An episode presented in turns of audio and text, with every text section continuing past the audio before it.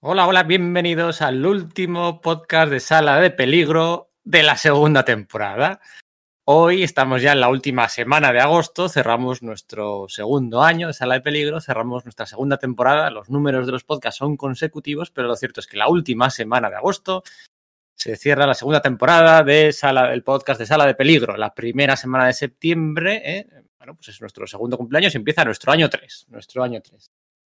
Y pensando temas para la última semana de agosto, pues resulta que la última semana de agosto se cumplen, de 2021, se cumplen nada más y nada menos que 10 años del debut de los nuevos 52. Y diréis, pero los nuevos 52 si fueron en septiembre del 2011, no en agosto de 2011. ¿Qué dices, Pedro? No, no, no. Si recordáis bien, el primer número de la Liga de la Justicia, de Justice League, de, la colección de Jeff Jones y Jim Lee, se publicó la última semana de agosto, concretamente el día 30, porque salió a la vez, se adelantó, ese cómic se adelantó una semanita, salió a la vez que el último número de Flashpoint, el número 5, que es el que da paso a este reboot, a este relanzamiento, bueno, etcétera, etcétera, ¿vale? Los siguientes 51 números sí que salieron en septiembre, pero realmente el aniversario de los 10 años de los nuevos 52 es ahora, es la última semana de agosto, así que tenemos la excusa, la coartada y la ocasión perfecta para recordar aquel movimiento, aquel lanzamiento, reboot,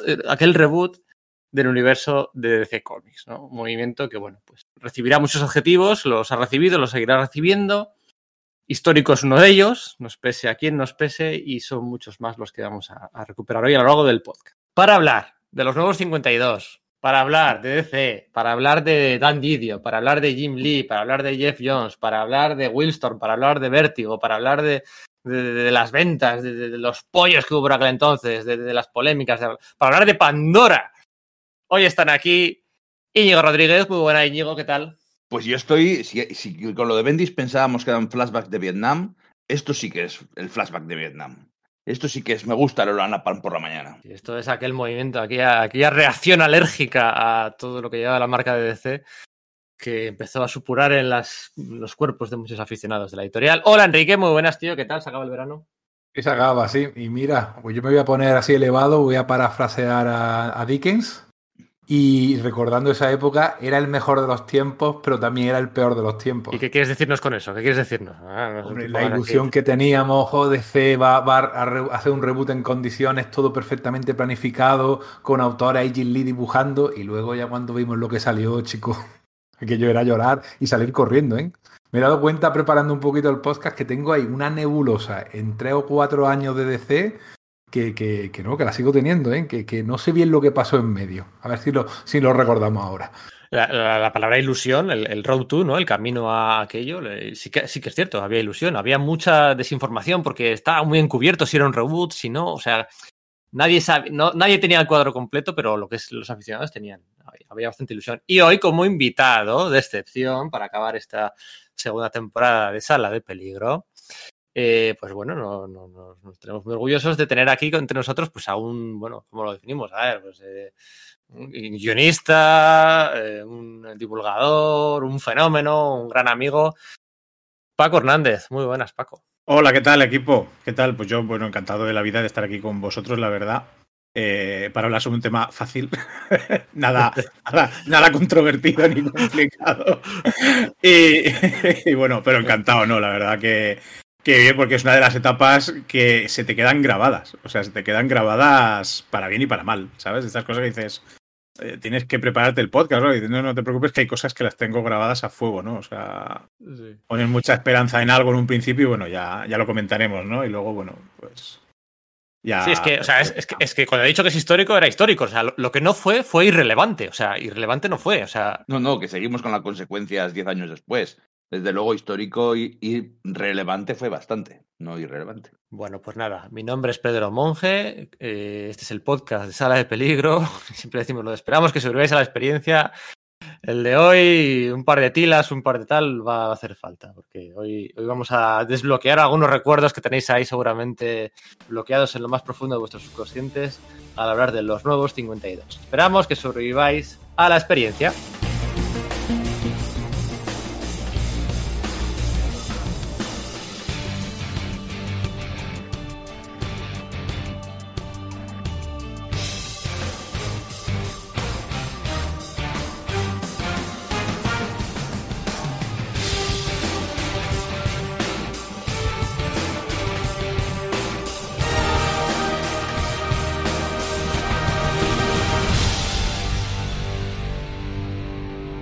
Bueno, cortita y al pi, cortita y al pi. Eh, a mí no me gusta todas esas páginas web que, cuando hacen reseñas, que cuando hacen artículos o críticas o tal, eh, de, debajo ponen, o las revistas, o debajo ponen una notita, ¿no? Un cuadro con una nota, pues un 7, un 8, un 9,3, un... no me gustan. No me gustan porque es simplificar la crítica al máximo. Yo creo que la crítica tiene que la crítica elevada, la crítica inteligente tiene que estar por encima de poner una notita.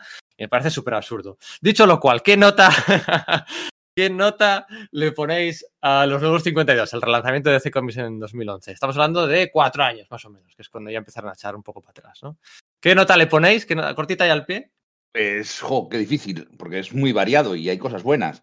Aún así, yo lo suspendo. Yo más de un 4 no puedo ponerle. Y le pondría un 3, un 2, de no ser, pues, por, por Aquaman o por alguna otra serie buena que hubo. Me cuesta más trabajo suspender una línea editorial que a un alumno, que al fin y al cabo es lo que yo me dedico. Pero mira, ponle un 3, un 4, por lo mismo que ha dicho Íñigo, porque luego hacemos la media y mira, casi, casi que se podría salvar, visto en perspectiva, sí. ¿Que cómo? ¿Que, que casi, casi se podría salvar? Sí, un, finquillo raspado, quizás, no Yo sé. te quiero, te quiero de profesor. Yo quiero. No, no, no Hubiera- me quieras, hubiera seguro no. Te seguro que no. Soy más estricto. Yo siempre le digo a mis alumnos que la nota la pone la hoja de cálculo, no yo. O sea que. Yo, yo le pondría. Yo es que me- mm, lo que dice Enrique, yo me quedo con un 5 raspado, independientemente de lo que llegó a pasar, porque a mí, luego ya lo comentaremos, pero a mí me dio algunos de los arcos de algún superhéroe, de los, para mí, de los más importantes. Entonces, haciendo media, tengo que valorar lo bueno. Tengo que valorar lo bueno, porque yo creo que uno de los problemas del nuevo 52, que luego pues, seguramente desarrollaremos, es que eh, digamos que después de, encima de ese montón de marrón que vimos en Jurassic Park debajo había muy buenas muy buenas series había muy buenas series. Una pena porque se quedó se quedó enmascarado en eso se quedó enmascarado en eso no es como parece que te quedas siempre con lo malo no y ahora por ejemplo estos días estaba recordando un poco atrás la alguna de serie y digo hostia esta etapa era de aquí y haciendo memoria digo pues esta etapa también era de aquí no iba viendo y dice había cosas bastante buenas Lo cierto es que veníamos de un 2010, 2011. Eh, DC Comics no encontraba, no encontraba su camino, ¿no? No, no le funcionaba casi nada, ¿no? Las Final Crisis de Grant Morrison no habían sido todo lo comerciales y exitosas que uno podía esperarse, ¿no? Eh, luego, bueno, tiraron del comodín de Black Knight, ¿no? Del gran evento de Jeff Jones, eh, juntando, bueno, tropecientos conceptos de la franquicia de Green Lantern con, con tie-ins y con miniseries asociadas a Tutiplen, un evento muy bueno, Black Knight.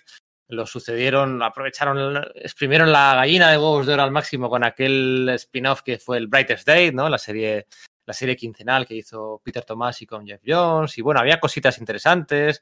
Estaban los Thunder Agents de Nick Spencer, me acuerdo ahora mismo, por ejemplo. Estaba J.H. Williams, ya sin Ruca, encargándose de Batwoman. Estaba, mm, me acuerdo del Superboy aquel de, de Francis Manapool. Había cositas, había cositas por aquí o por allí. Estaba Grant Morrison un poco en el ostracismo encargándose del final de Batman. Los seis secretos de, de Gail Simone.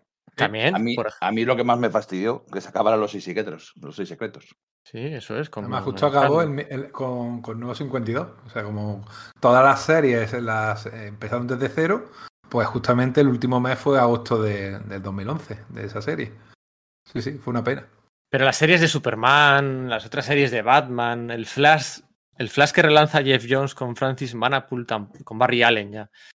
Tampoco acabo de enganchar a todo el mundo. La, Liga de la Justicia, acordaos que estaba con James Robinson y con Mark Bagley, con el crossover aquel de Arsenal. Y lo cierto es que- que, bueno, la diferencia de ventas de que sacaba Marvel a DC eh, era apabullante, ¿no? O sea, eran pues diferencias porcentuales de 15, 20 porcen- puntos porcentuales todos los meses, ¿no? Y estamos hablando de una época, ojo, una época pre, pre Image 2.0. O sea, eh, o sea, no tenían que competir con una Image muy potente, ¿no? Que llegaría después, en 2011-2012.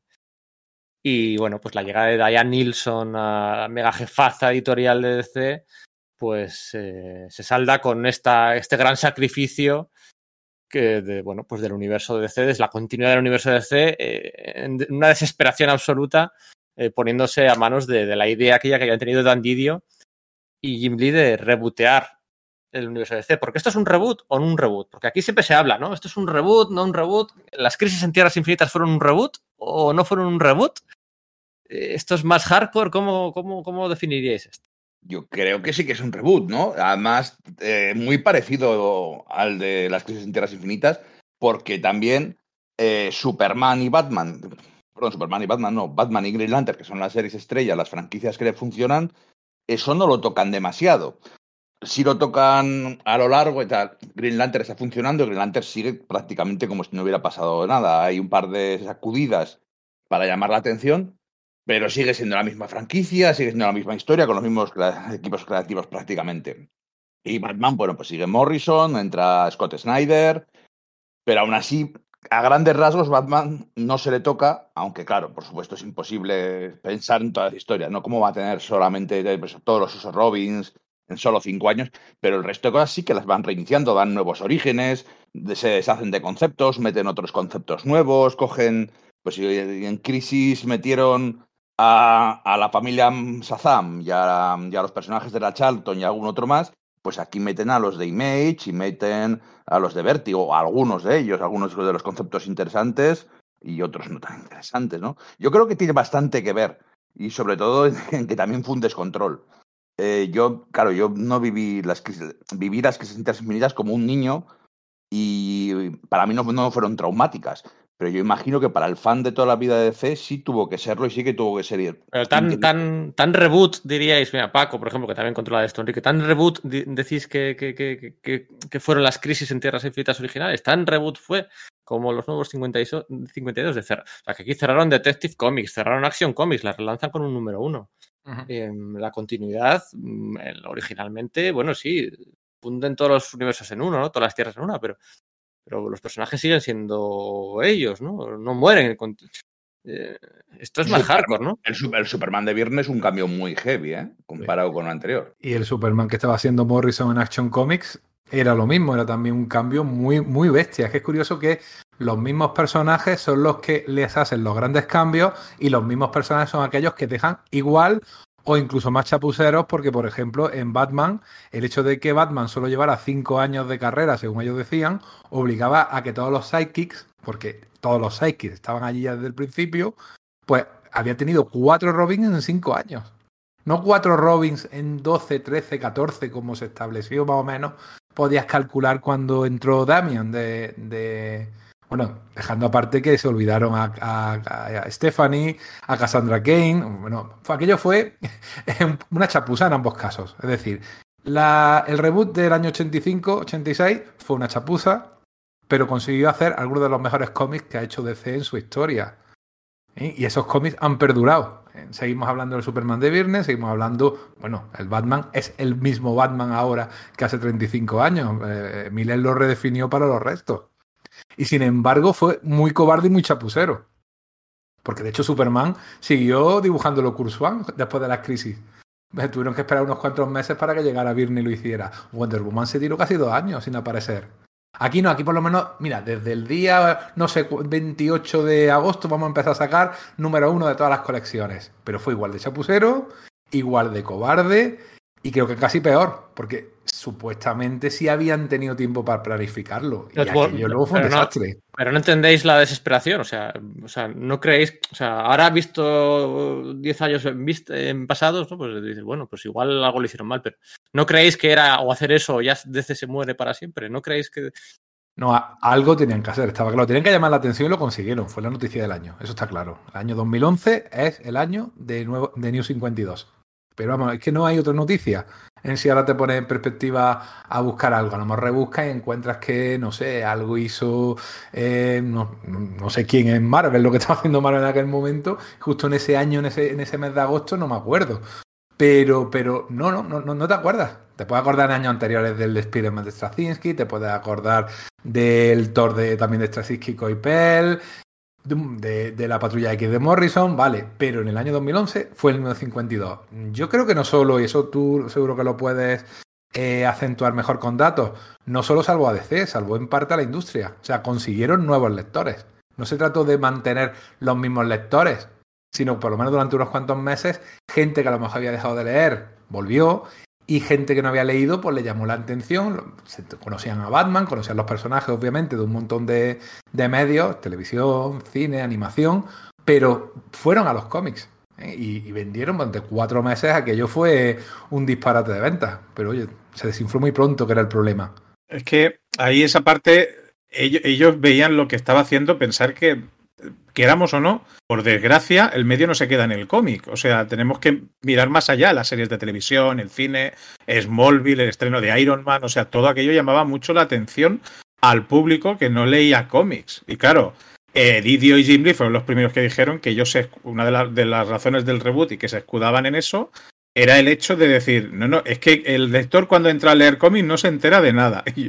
yo, pensaba, pues anda, que tres años después, ¿sabes? Imagínate en 2015 de lo que se iban a enterar. Pero claro, era la excusa esta. Entonces, es clarísimo que es un reboot, porque ellos mismos decían, no, no, vamos a empezar de cero. Como si no hubiera pasado nada. Y cuando dicen literalmente, literalmente es que no había ni la JSA. O sea, es que el, el, ni, ni, siquiera el Flashpoint explicaba eso. O sea, ni siquiera, ni siquiera se mataron a explicar qué había pasado con la Segunda. No, no, o sea, no, no, venga, directamente empezamos por aquí, empezamos de cero, eh, que dice, no había Robins, que va, si hasta Tim Drake dijeron que no había llegado a ser Robin, que ya era el acabose, ¿no? Uh -huh. y, y, y, y, tal, y tal era el, el, reinicio, porque al final es que ellos mismos lo decían, no, no, estamos empezando de cero, y continuamente lo decían. Es más, luego dijeron, y vamos a sacar el año cero, para que veáis lo que había antes, que era esto, pero es que antes de eso no había nada, ese era el año cero. Y a partir de ahí, pues tienes todo esto mezclado con el tema de, de, los otros medios. Porque la llegada de Diane Nelson, yo, esto es opinión mía, evidentemente, no es una, no es una casualidad, no es, un, no es una señora que ha montado el universo, el universo de merchandising literalmente de Harry Potter. O sea, te ha montado un universo y una campaña de publicidad y tal. Esta señora no tiene idea de cómics, pero bueno, tiene idea de hacer esas cosas. Y han dicho, bueno, aquí con la película de Iron Man ha habido un cambio, queramos o no, eso afecta a los cómics, quieras o no quieras se ven afectados, que es una de las desgracias de los nuevos 52. Que llega un momento que estás demostrando que DC Comics como medio por sí mismo no se puede valer. Y eso es una pena. Sinceramente, es una pena.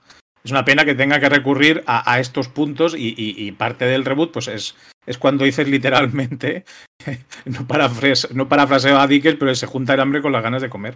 Entonces, eh, ahí lo tienes, ¿no? Y, es una, una, mezcla de no casualidades, pero sí. Ahora, ¿lo han estado preparando? Sí, lo estuvieron preparando durante meses, por palabras de ellos, incluso de Gail Simon, que luego la, la alargaron, pero ella había, trabajado, había estado trabajando duramente en eso. Y el propio Didio tuvo las narices de reconocer y decir, ojalá en la segunda fase de los nuevos 52 hubiéramos trabajado tanto como en la primera. Dices, ostras, que en la primera la casa empezó a arder y allí nadie sabía cómo, cómo apagar aquello. Todas formas, a mí es muy curioso. Bueno, antes de nada voy a explicar. Lo, habéis dicho lo de los cinco años un par de veces.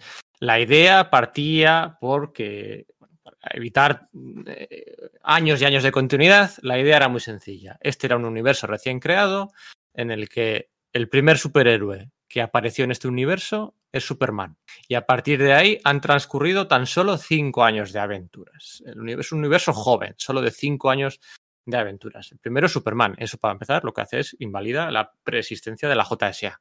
¿vale? No hay JSA. El primer eh, héroe es Superman. Y a partir de ahí, el resto de colecciones cuentan historias cinco años en adelante. La única que cuenta las historias del origen, ambientadas en ese punto cero, es el, Action Comics de Grant Morrison. El resto de colecciones, cinco años en adelante. Las otras 51 colecciones. No hay continuidad. Es un universo joven, podéis entrar por aquí.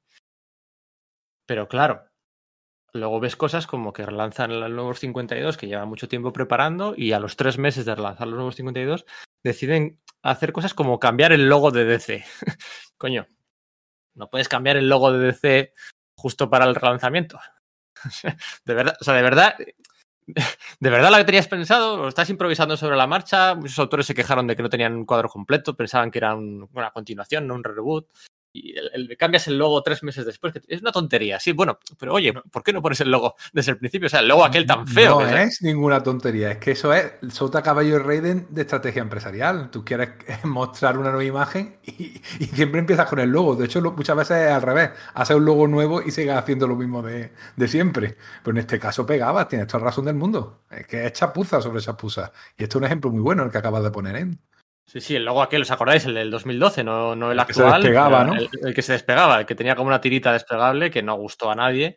Decían que era pues el, para que funcionaba, la, la, excusa, la razón era que funcionaba muy bien digitalmente, en multimedia, que era un logo que funcionaba muy bien porque se podía, bueno, estaba claro a dónde, a dónde iban. Y luego está el tema de, de bueno, pues de, de fusionar eh, de nuevo el, el, el, bajo un mismo sello de continuidad los conceptos DC pre-vértigo que habían estado en vértigo, como John Constantine, como la cosa del pantano y demás, y también mezclar todos los conceptos del universo de Willstorm, ¿vale? En el mismo, el mismo sello, ¿no? Por esa razón luego Norma también perdió los derechos, porque ya se empezaban a, ya no se licenciaron independientemente, sino que se licenciaban como DC, pero entonces publicaba Norma en España las series de Willstorm. Y todo eso pues no sirvió para mucho, la verdad, porque si, al menos en lo que, que respecta a ventas, porque tengo aquí las cifras de ventas y el primer mes, bueno, el segundo mes, el primer mes técnicamente es agosto, pues Marvel le superó. Mira, veníamos, veníamos de un 15,7 de diferencia, un 11,3, un 9, un 6,6. O sea, Marvel barría al suelo, ¿no? Con, con meses normalitos. Cuando de, en septiembre del 2011, DC tan solo ventaja en 0,4 puntos porcentuales, o sea, con, relanzando 51 series, DC tan solo ingresa un 0,4% más de dinero que Marvel. Un 0,4. El segundo mes sí, el segundo mes un 13,3. Ah, súper bien. El tercer mes un 1,3. Y el cuarto mes ya de nuevo DC, Marvel vende más que DC. O sea, el cuarto, el quinto, el sexto, el séptimo, el octavo, el noveno. Ya Marvel vuelve a vender más que DC. O sea, a DC le había, le había durado la alegría en ventas tres meses más. Tres, claro, porque, tres porque los, los, pedidos de preview se hacen con dos meses. Tú haces, vas pidiendo números y muchas veces eh, el tercero ya lo has pedido y no has leído todavía el primer número.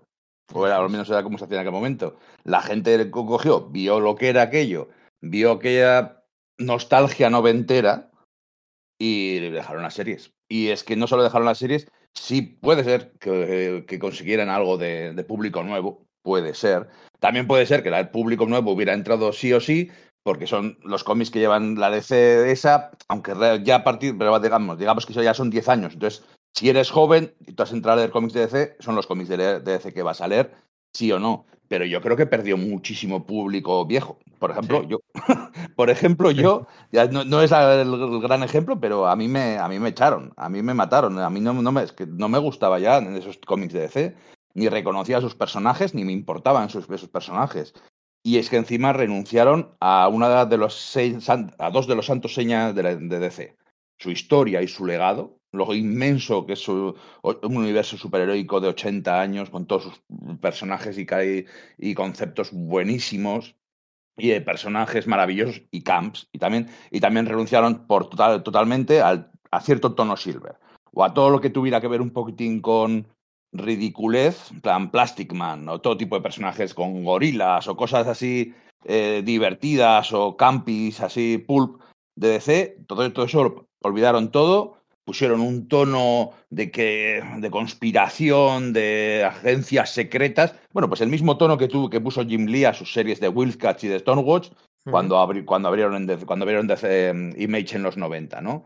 De todos son agencias secretas, todos son conspiranoias, todo es eh, tías con pistolas, tías buenas con pistolas.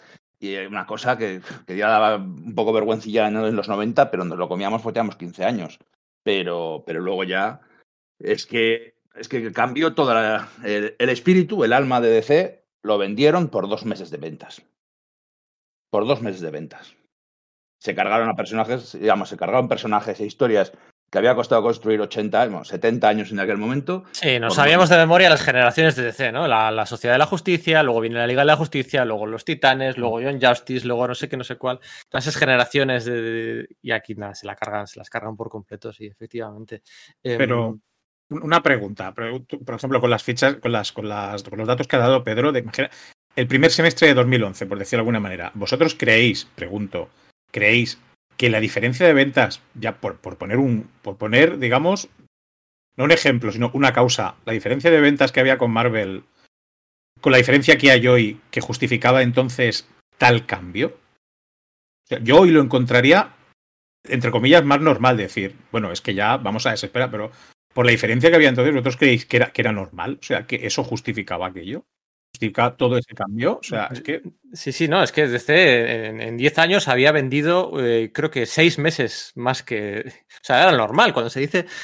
Cuando se dicen las dos grandes, ¿eh? cuando se dicen las dos grandes, Marvel y DC, eh, bueno, es nostalgia o cariño o tal, pero si nos remitimos a cifras, no hay dos grandes. Está Marvel y luego está DC. O sea, en los diez primeros años del siglo XXI, entre el 2001, eh, al medio año de empezar Grant Morrison y Straczynski y Bill Gemas y compañía, al medio año de al año de llegar Bill Gemas, de ahí cuentas 10 años para adelante y DC vendió más que Marvel en siete meses, en 10 años. Siete meses. Ninguno de ellos consecutivos. Siete meses. Hablamos del, creo que el número 2 de Crisis Infinita, de Jeff Jones y Phil Jiménez. El, el número 25 de Superman Batman. Eh, un número de Michael Turner de Supergirl. El All-Star Batman y, y, el Chico Maravilla de Frank Miller. Y... En siete meses de 10 años había vendido más Mar eh, DC que Marvel. El resto, Marvel. Es lo de los dos grandes, tal. Y aquí se produce. De todas No, y, y acabo. Aquí se produce una cosa curiosa, porque efectivamente DC consigue encadenar tres meses vendiendo más que, que Marvel. Tres meses. Y en Marvel, ya segundo, oye, aquí, bueno, pues igual, igual, igual realmente hay un cambio de paradigma, igual les ha salido bien la jugada. Y entonces empiezan a preparar a toda velocidad el mayor órdago eh, creativo y comercial que se les pueda ocurrir. El mayor órdago. Vengadores versus X-Men. O sea, no hay nada más comercial que lanzar una maxi serie de 12 números que se llama Vengadores vs. X-Men con Brian Michael Bendis, John Romita Jr., Oliver Coipel, Jason Aaron, Matt Fraction, Ed Brubaker, mm, Jonathan Hickman, eh, no sé qué otro, eh, Jimmy Cheung. no, Bueno, Jimmy Cheung creo que no estaba. No hay nada con no sé cuántos tie-ins en las colecciones de Vengadores. Empiezan a prepararlo y para cuando lo publican nueve meses después, ya es que no les hace falta porque ya llevaban medio año que la inercia había vuelto a su. O sea, es que ni siquiera ese pulsar el botón rojo de todas las alarmas que saltan en Marvel, es que no les hace falta, porque para cuando sale la venta el primer número de Vengadores contra X-Men, ya llevaban seis meses vendiendo más que, más que, DC. Es que, es que incluso eh, hubo un cierto pánico en Marvel que, se disipó enseguida. O sea, es que enseguida el orden natural de las cosas volvió a su ser y DC volvió a ser segundona en, en ventas. Le pese a que le pese, sobre todo a Dito Andidio y a Jim Lee, claro. Y además, comercialmente, eh, un detalle interesante es que además esos cómics tenían eh, devolución, que generalmente eh, la distribución a librería especializada van sobre números seguros, te compro 20 y, los 20 me los quedo, si, lo- si los vendo bien, si no me los trago. Aquí no. Durante unos cuantos meses DC decidió, el departamento de marketing, que se iban a poder devolver. Y vaya que sí devolvieron en las librerías un montón de cómics. Hubo también, verdad, reediciones y, de, varios, de varios títulos que sí funcionaron muy bien, pero otros, en cambio, era. Vamos, lo- los ocho primeros que cayeron, pues ocho eh, meses después eh, de, de- de este agosto del 2011, eh, aquello era, vendían 5.000, 10.000 ejemplares, o sea, basurilla. Una, cosa mal, mal, mal. Aquella decisión fue de Bob Wayne, que ya no está en. DC. Eh, Tomó la decisión esa a casi a última hora de, de hacer los cómics que se pudieran devolver. Porque, bueno, no, había los pedidos que se estaban esperando, ¿no? Porque por el miedo de eso a comérselos, ¿no? Como se dice que la gente se comió el número uno de X-Men de Jim Lee y Claremont o el de X-Force, ¿no? Que se, que se vendían porque no se podían devolver. Y ese miedo de que no se podían devolver hacía que los libreros no estaban pidiendo suficientes y Bob Wayne tomó la decisión de que los tres primeros meses, que no era lo habitual, se pudieran devolver. Y eso hizo que al menos aumentaran los pedidos. Pero claro, también aumentaron luego las devoluciones. Oye, ¿sabéis lo que pasó además en agosto del 2011? Otro, o sea, es que, es que, ¿cómo es? En casa de pobre, ¿cómo es la- el dicho ese? Eh, todo- a perros flacos todos son moscas. A perros flacos todos son. Pulgas. O todos son pulgas, sí, bien. Eh, yo no soy el que para, eh, menciona a Dickens. ¿Sabéis lo que pasó? ¿Qué otro fracaso absoluto ocurrió en agosto, en aquel agosto de 2011? Dínoslo. ¿Sabéis quién se la pegó en taquilla aquel mes? No, no me acuerdo. Ah, bien, pues ya estoy aquí para recordároslo y para que volváis a sufrir. Green Lantern, ¿os acordáis del Green Lantern de Ryan Ah, es Reynolds? verdad. Sí, es verdad, es verdad. verdad. Uf, madre mía, qué pena. Qué pena. sali- Con lo que. perdonad, ¿eh? Taika, Taika Waititi, que era eh, Kalmaku. o sea, que me di cuenta a los años. Sí. Era lo único bueno que tenía esa película y no nos dimos ni cuenta. Tuvo que ser un palo gordo para DC. sí, sí. que, Claro. que era su gran franquicia de cómics. Pero claro, Claro. eh, E- Era el inicio de su universo cinematográfico. O sea, eh, estaba claro que lo de Nolan de Batman eh, era autocontenido y no iba a expandirse, ¿no? Y entonces aquí en 2011, con ya tres o cuatro pelis de Marvel, era, digamos, iba a ser su inicio de, de, de, una especie de universo cinematográfico, ¿no? Tal, con el Green Lantern, que era súper popular gracias a Jeff Jones. Le pese a quien le pese, Zack Snyder. Entonces, pero no, no, es que no funciona, es que le sale, es que le salió todo mal, es que le salió todo mal. Los cómics y las pelis, parecía que les habían mirado un tuerto. O sea, es yo, que... yo creo que además fue por lo mismo, por un exceso de injerencia editorial.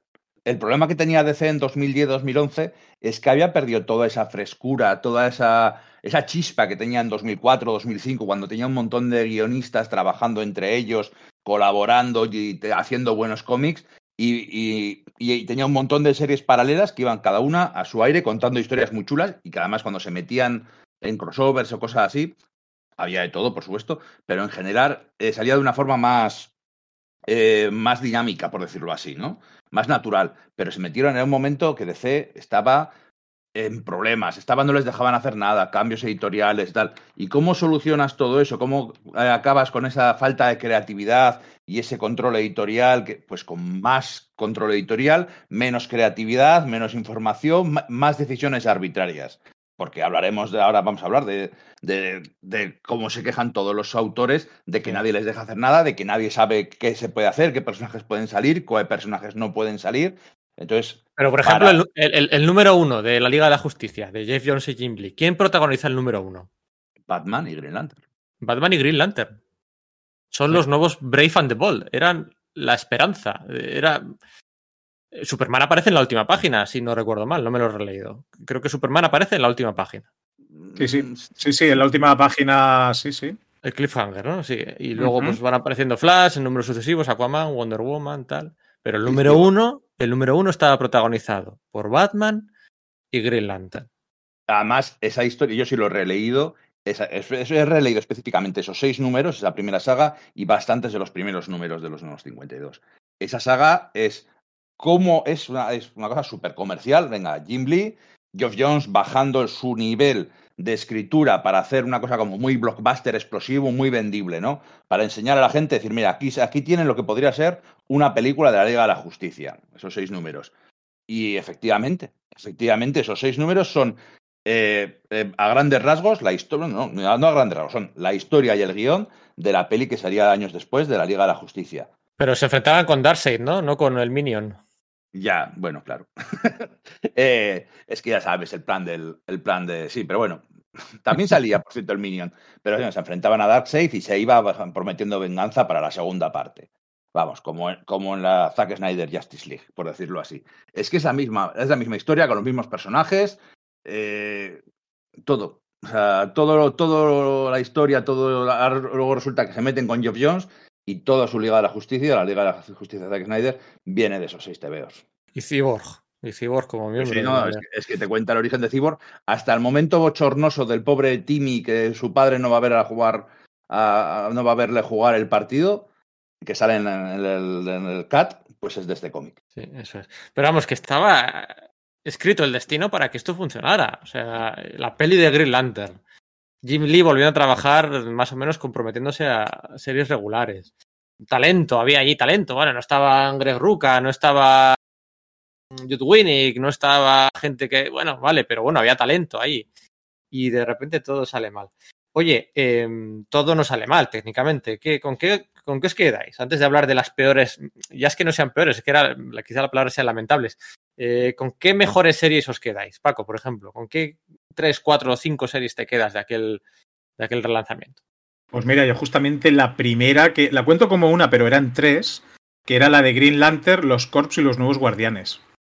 O sea, de hecho la tengo en grapa ordenada en, el, en, el, en la forma en que se cada grapa, que era el primero de Green Lantern, el primero de Corps el primero de Guardians. Segundo de Green Lantern, segundo, pero así, tal cual. O sea, porque una está bastante bien, pero las tres, para mí son como una, una sinfonía. Para mí es una de las mejores etapas de Green Lantern. Cómo funcionan las tres a la vez durante tantos números. Para mí, por eso al principio digo, me ha costado darle suspenso porque yo me encontré con maravillas como esta. Es decir, hostia, es que la disfruté como un crío pequeño. Y luego Aquaman, que yo Aquaman, a mí me llamaba Aquaman lo que una fregona. O sea, es que me rempampinflaba mucho Aquaman. Y no porque fuera de John, sino porque, bueno, me hablaron bien y bueno, pues voy a intentarlo con Aquaman. Y la tercera fue Wonder Woman. Yo disfruté mucho Wonder Woman de Asarelo. Sé que mucha gente no le gustaba, Pero igual por el apartado gráfico, no lo sé, pero a mí yo la disfruté bastante. O sea, yo estas tres, digamos, Green Lantern, Aquaman y Wonder Woman son las, las tres que, que disfrutaba bastante. Pues yo tengo que coincidir bastante con Paco, ¿eh? Aquaman, la verdad que me sorprendió porque, a ver, Aquaman sí había tenido una época muy buena en los 90 con Peter David, pero lo tuvo que convertir en un, en un lobo submarino. Lobo el personaje de Grant y, y Giffen, ¿no? Eh, o sea, un tío rubio con melena, con un garfio, eh, o sea, una cosa muy, muy de los 90, porque parecía que era la única manera, porque al fin y al cabo Aquaman era un meme. Aquaman era un meme. Sin embargo, aquí el Aquaman rubito, guapo, con un traje eh, verde y naranja, Geoff Jones consigue sacar, vamos, oro de él. También me quedo con Wonder Woman, aunque no me gustó nada el origen. O sea, yo prefiero el origen de las diosas y su madre creando a Wonder Woman y no, no es que Zeus, que pasaba por aquí, como siempre hacía Zeus. Eso es ramplón. Y otra que me gustaba mucho, pero sé que soy el único al que le gusta, es Omac. Ya lo dije cuando hicimos un programa sobre Omac, pero este Omac que hicieron Didio y Giffen, a mí es que me gusta mucho. o sea, me lo pasé muy bien leyéndole. Luego había otras, Batman estaba bastante bien, por lo menos el primer año.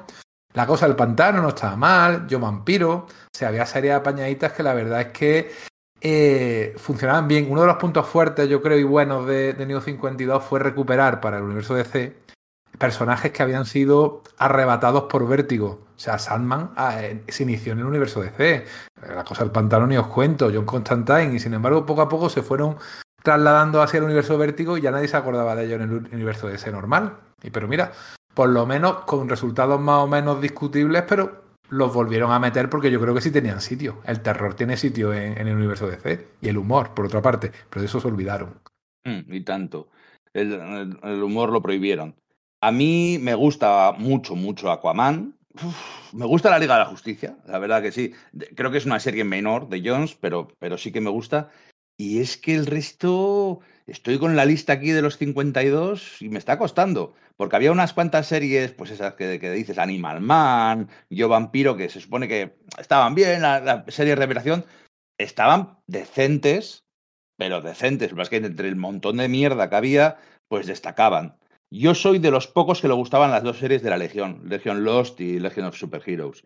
A mí sí que me gustaban, siendo que no eran nada especiales y que era un, un Levich volviendo a hacer lo que había hecho 35 años antes. Pero bueno, se dejaban leer, eran la Legión de siempre, estaban graciosas. El resto es que a mí, es que ni el Batman de Snyder me gusta. Es que no. Eh, lo del tema de los búhos, que yo sé que sé que estoy en inferioridad numérica, porque lo de los búhos a la gente sí que les suele gustar. Lo que pasa es que era básicamente lo mismo que lo que acababa de hacer la Morrison con el, el guante negro. Era la misma, misma, misma historia. Con un montón sí, de una, una, sociedad secreta que lleva manejando Gotham desde las sombras desde hace incontables años y que no se había enterado Batman, es que es lo que había contado Morrison justo, justo inmediatamente anterior. Y aún así a mí sí que me gusta. ¿eh? El primer año los 11 primeros números me gustan bastante. Lo, lo que pasa que ahí, ahí DC, de nuevo, se encontró con algo que les funcionaba muy bien y exprimieron la gallina de huevos de oro muy rápido con los búhos. Y estaban por todos lados. Es que llegó a haber serie de los búhos. Sí, sí, los sé, los sé. Okay. Eh, a ver, precisamente ha dicho Íñigo lo de la Legión de Superhéroes y e, es una de las series que desmienten que esto sea un reboot, o por lo menos un reboot completo, porque si no conocías el universo de la Legión, no te enterabas de nada de esas dos series, ¿eh? Y fue de las primeras que cayeron. Y yo creo que incluso lastraron, mira que la Legión iba teniendo problemas, eh, ya lo hemos hablado muchas veces eh, a lo largo de su historia, eh, sobre todo a partir del año de los 90, pero yo creo que se la cargaron. Eh, el New 52 se cargó a la Legión y ahí sigue. Por mucho que intente Bendis, no, no acaba de funcionar. Imagino que, que, hacer esa serie tan continuista con lo antiguo fue como un poco caramelito para que no se quejaran del todo los, los fans antiguos. No, bueno, aquí tenéis este par de series o esta serie para que disfrutéis de vuestros rollos de viejos. O Levitz, ¿no? O para que Levitz no sí. se pusiera rebotado. Sí, sí. Algo, algo, algo, de eso tuvo que ver, porque además que no tiene nada que ver con el resto de la línea. No era joven, diferente, nueva, moderna, rompedora, uh, Pucci. No, era, era, un rollo totalmente diferente. De todas formas, ¿no habéis, ¿no habéis, comentado un par de ellas, o una de ellas sí, pero súper pasada, que unánimemente yo lo que recuerdo es que se alababa mucho el Aquaman de Jeff Jones y Ivan Reis. Se hablaba bastante al Flash de, Jeff Jones y Francis Manapul y Brian Buchalato. Eh, no, de, de- de y Jeff- Buxelato. sí, de Jeff Jones, no sé si era ya de Jeff Jones. No, pero no, No, no, no, era. no era Jones. era solo de Manapul y de Buchelato. Y Yo porque no salvaron- me he acordado, si no te lo hubiera dicho, ¿eh? A mí me gustaba. Bucelato, mucho. Bucelato es un coñazo, tío. No he, sido- no he escrito un, tele, un, un TVO con chispa en la vida. No lo Estaba aguanto. chulo, pero ese, ese flash estaba chulo, Por- no, por Manapul. estaba muy bien. Porque Manapul era una sobrada lo que hacían, el Mm. despliegue que hacían en cada, en cada cómic. Y a mí Wonder Woman, como es de Azarelo, es que yo Azarelo no puedo leerlo. Eh, yo ya sé que... No, pero ya ni, ni lo intento. No es como a Bendis que les, me compro, sigo comprando sus TVOs y le doy oportunidades. Yo sé que no, no me gusta Azarelo y por eso no compro TVOs de, de. Y ya está. Me leí en, el, en la tienda, recuerdo, voy a ver qué tal está. Y vi dos o tres de esos, de esos tics que me, me ponen nervioso y no compré el TVO. Yo creo, creo eh, que Wonder Woman se salvó en ese sentido, porque recordar que venía del, del rediseño de Jim Lee, aquel con la chaqueta, que habían hecho nada, o sea, es que fue, pero es que pensar cuándo fue, es que fue que un año, o sea, acabó de rediseñarlo Jim Lee y dijo, pues vete pensando el siguiente que en un año lo cambiamos, o sea, El de Straczynski, y- sí. Sí, sí, y yo creo que ahí, fíjate, creo que Wonder Woman se cambió el de esto porque Diane Nelson era súper fan de Wonder Woman. Súper fan. Y, y hubo, claro, había una política, bueno, Jim Lee nos vendió la moto de que el rediseño era súper importante porque había que hacer una mujer de nuestros días. Y cuando comienza el. Cuando comienza el- los nuevos 52, eh, vuelve a ser. cambiar otra vez, otra vez el origen en, en menos de un año, ¿no? Pero vuelve a tener un diseño más o menos otra vez de Amazon. Sí, las primeras páginas promocionales eh, mostraban a una Wonder Woman con pantalones. Y luego cuando se publica el primer número, no, le habían quitado los pantalones, ¿no? Habían decidido quitarle los pantalones porque, bueno, no era necesariamente un, signo- un signo de empoderamiento. Es Aquello- que era un diseño que hicieron para aquella fallida serie de televisión que tuvo un piloto. Sí, sí, Que sí. era ese, Con ese traje. Adrián, Adrián Falucci, Falucci, una muchacha muy guapetona. Adrián Palecki, sí, sí. Falecki, eso. Era muy guapetona, pero que no, que no funcionó para nada. Es la que hizo de pájaro burlón, ¿no? En Agentes de S.H.I.E.L.D. Exacto. Sí, sí, sí, sí. en, en pa- ¿Eh? sí, sí, sí, Sí, sí, sí. exacto. Y- Oye, y el Animal Man de Jeff Lemire y el, la, mm, el la cosa del pantano de Scott Snyder fueron dos series bastante bien mm, ah, bueno, recibidas por el público y la crítica en su momento. ¿Qué recuerdo tenéis de ellas? Porque no las habéis mencionado. Pues mira, yo poco te puedo decir porque solo me leí el Animal Man. Mira lo que te digo. La cosa del pantano no me la leí. O sea, de los nuevos 52, hice cuentas ahora hace poco y creo que me leí de las 40, 40 series o algo así de las que salieron. Mm. Y, y Animal Man, no sé, es que me dejaba frío. Es que antes Íñigo ha dicho una cosa que me parece muy importante, que era una cosa que, yo hablando con más amigos que tengo nos pasó, que dices, le intentas dar la oportunidad a los nuevos 52 y dices, bueno, vamos a ver qué nos esto, pero luego los personajes te dejan fríos. Y con Animal Man me pasó, no sé, me, me dejó, me dejaba indiferente. No te sé decir por qué, pero era como, bueno, pues vale, ¿sabes? Tiraba la grapa encima de la mesa y digo, pues la siguiente, ¿no? Y esa es la sensación que recuerdo cuando la leía. Por eso no, no, no, no continué. Yo también leí los dos o tres primeros números. Es que no, mira, pues me pasa lo mismo con Lemire que con Azarelo. No digo que sea malo para nada. Tiene un montón de fans y hace cómics buenos, pero a mí no me gusta, no, no conecto con él. No, no me interesa lo que, lo que cuenta Lemire. Mm, Soy, eh, no, no tiene nada de malo, simplemente a mí no, no es mi rollo. Y la cosa del pantano, es que ni me acuerdo. Yo creo que solo leí el primer número, el segundo número. Es que, no sé, aparte de lo de Alan Moore, he leído muy poquito de la Casa del Pantano. ¿no? Ni, ni Vaughan, ni Miller, ni nada de eso. No, no tengo ni idea. No, no me interesa particularmente. Bebía mucho de las versiones antiguas. De hecho, la de Animal Man me recordaba mucho a Delano. El tema del rojo y de- del verde y de toda esta historia de colores que tan de moda había puesto, que había re- reeditado eh, Jeff Jones con, los, con Green Lantern. Parecía que tenía que haber en todos lados agrupaciones por colores o por algún tipo de característica común. No estaba mal, tampoco estaba mal la, cosa del pantano, la verdad. La visión que tenía de, Abby, más moderna, no era esta muchacha eh, huida de un campamento zíngaro para casi que aparecía en la época de previa a Moore, ¿no? Y que Moore mantuvo, sino que iba eh, con moto buscando a la cosa del pantano para vengarse, porque básicamente era uno de los tres o cuatro plots que había en los números uno de los 52 primeros números, eran la venganza de alguien que venía del pasado, un pasado que nadie te había contado, pero ahí venían a vengarse, pues ese era un poco el argumento. Pero bueno, estaban bien, eran legibles, pero como decía, tanto para, para tan poco, tampoco merecía la pena. Son series que podrían haberse hecho eh, exactamente igual sin esta parafernalia, porque al fin y al cabo era una cuestión de marketing, ¿no? De decir, mira, todo es nuevo, venid a, comprarme esto. Pero esas series se podrían haber hecho perfectamente mm, tres meses antes y sin, tanta, sin tanto anuncio. No hubieran llamado tanto la atención, claro, pero hubieran funcionado igual. Oye, ¿qué me decís de, bueno, lo peor o lo más lamentable? ¿Qué, qué me decís de aquella Red Hood y los encapuchados de Scott Lobdell con aquella Cory Starfire super sexualizada? ¿O qué me decís de, de aquella, no sé, aquel día que Woman, de, de, con aquella polémica del, folleteo en el tejado? ¿Y qué me decís de, de, bueno, pues de toda aquella... No lo irrelevante, ¿eh? O sea, no me habléis de, yo qué sé, de, de Demon Knights o de... que estaba bien, ojo o no me habléis de, de, de, la furia de Firestorm o de Blue Beetle, no, de, lo malo, o sea, de, lo que me dices, joder, qué malo era esto. ¿Sabes qué es lo peor? Convertir a Amanda Waller en un pibón. Exacto. Sí. Eso sí, era sí, sí, todo. Ahí, ahí, ahí, lo has dado. Eso lo resume todo. Eh, en la Comic Con de ese mismo año, o sea, en julio, que fue cuando ya salieron Didio y Jin Lee en su, en su panel hablando del tema, levantaron la mano y le dijeron, mira, hemos visto, eh, porque ya se habían publicado los equipos creativos de las próximas series, y solamente hay un 2% de autoras.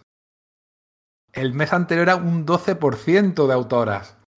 ¿eh? Entre dibujantes y, guionistas. Tampoco eran muchas.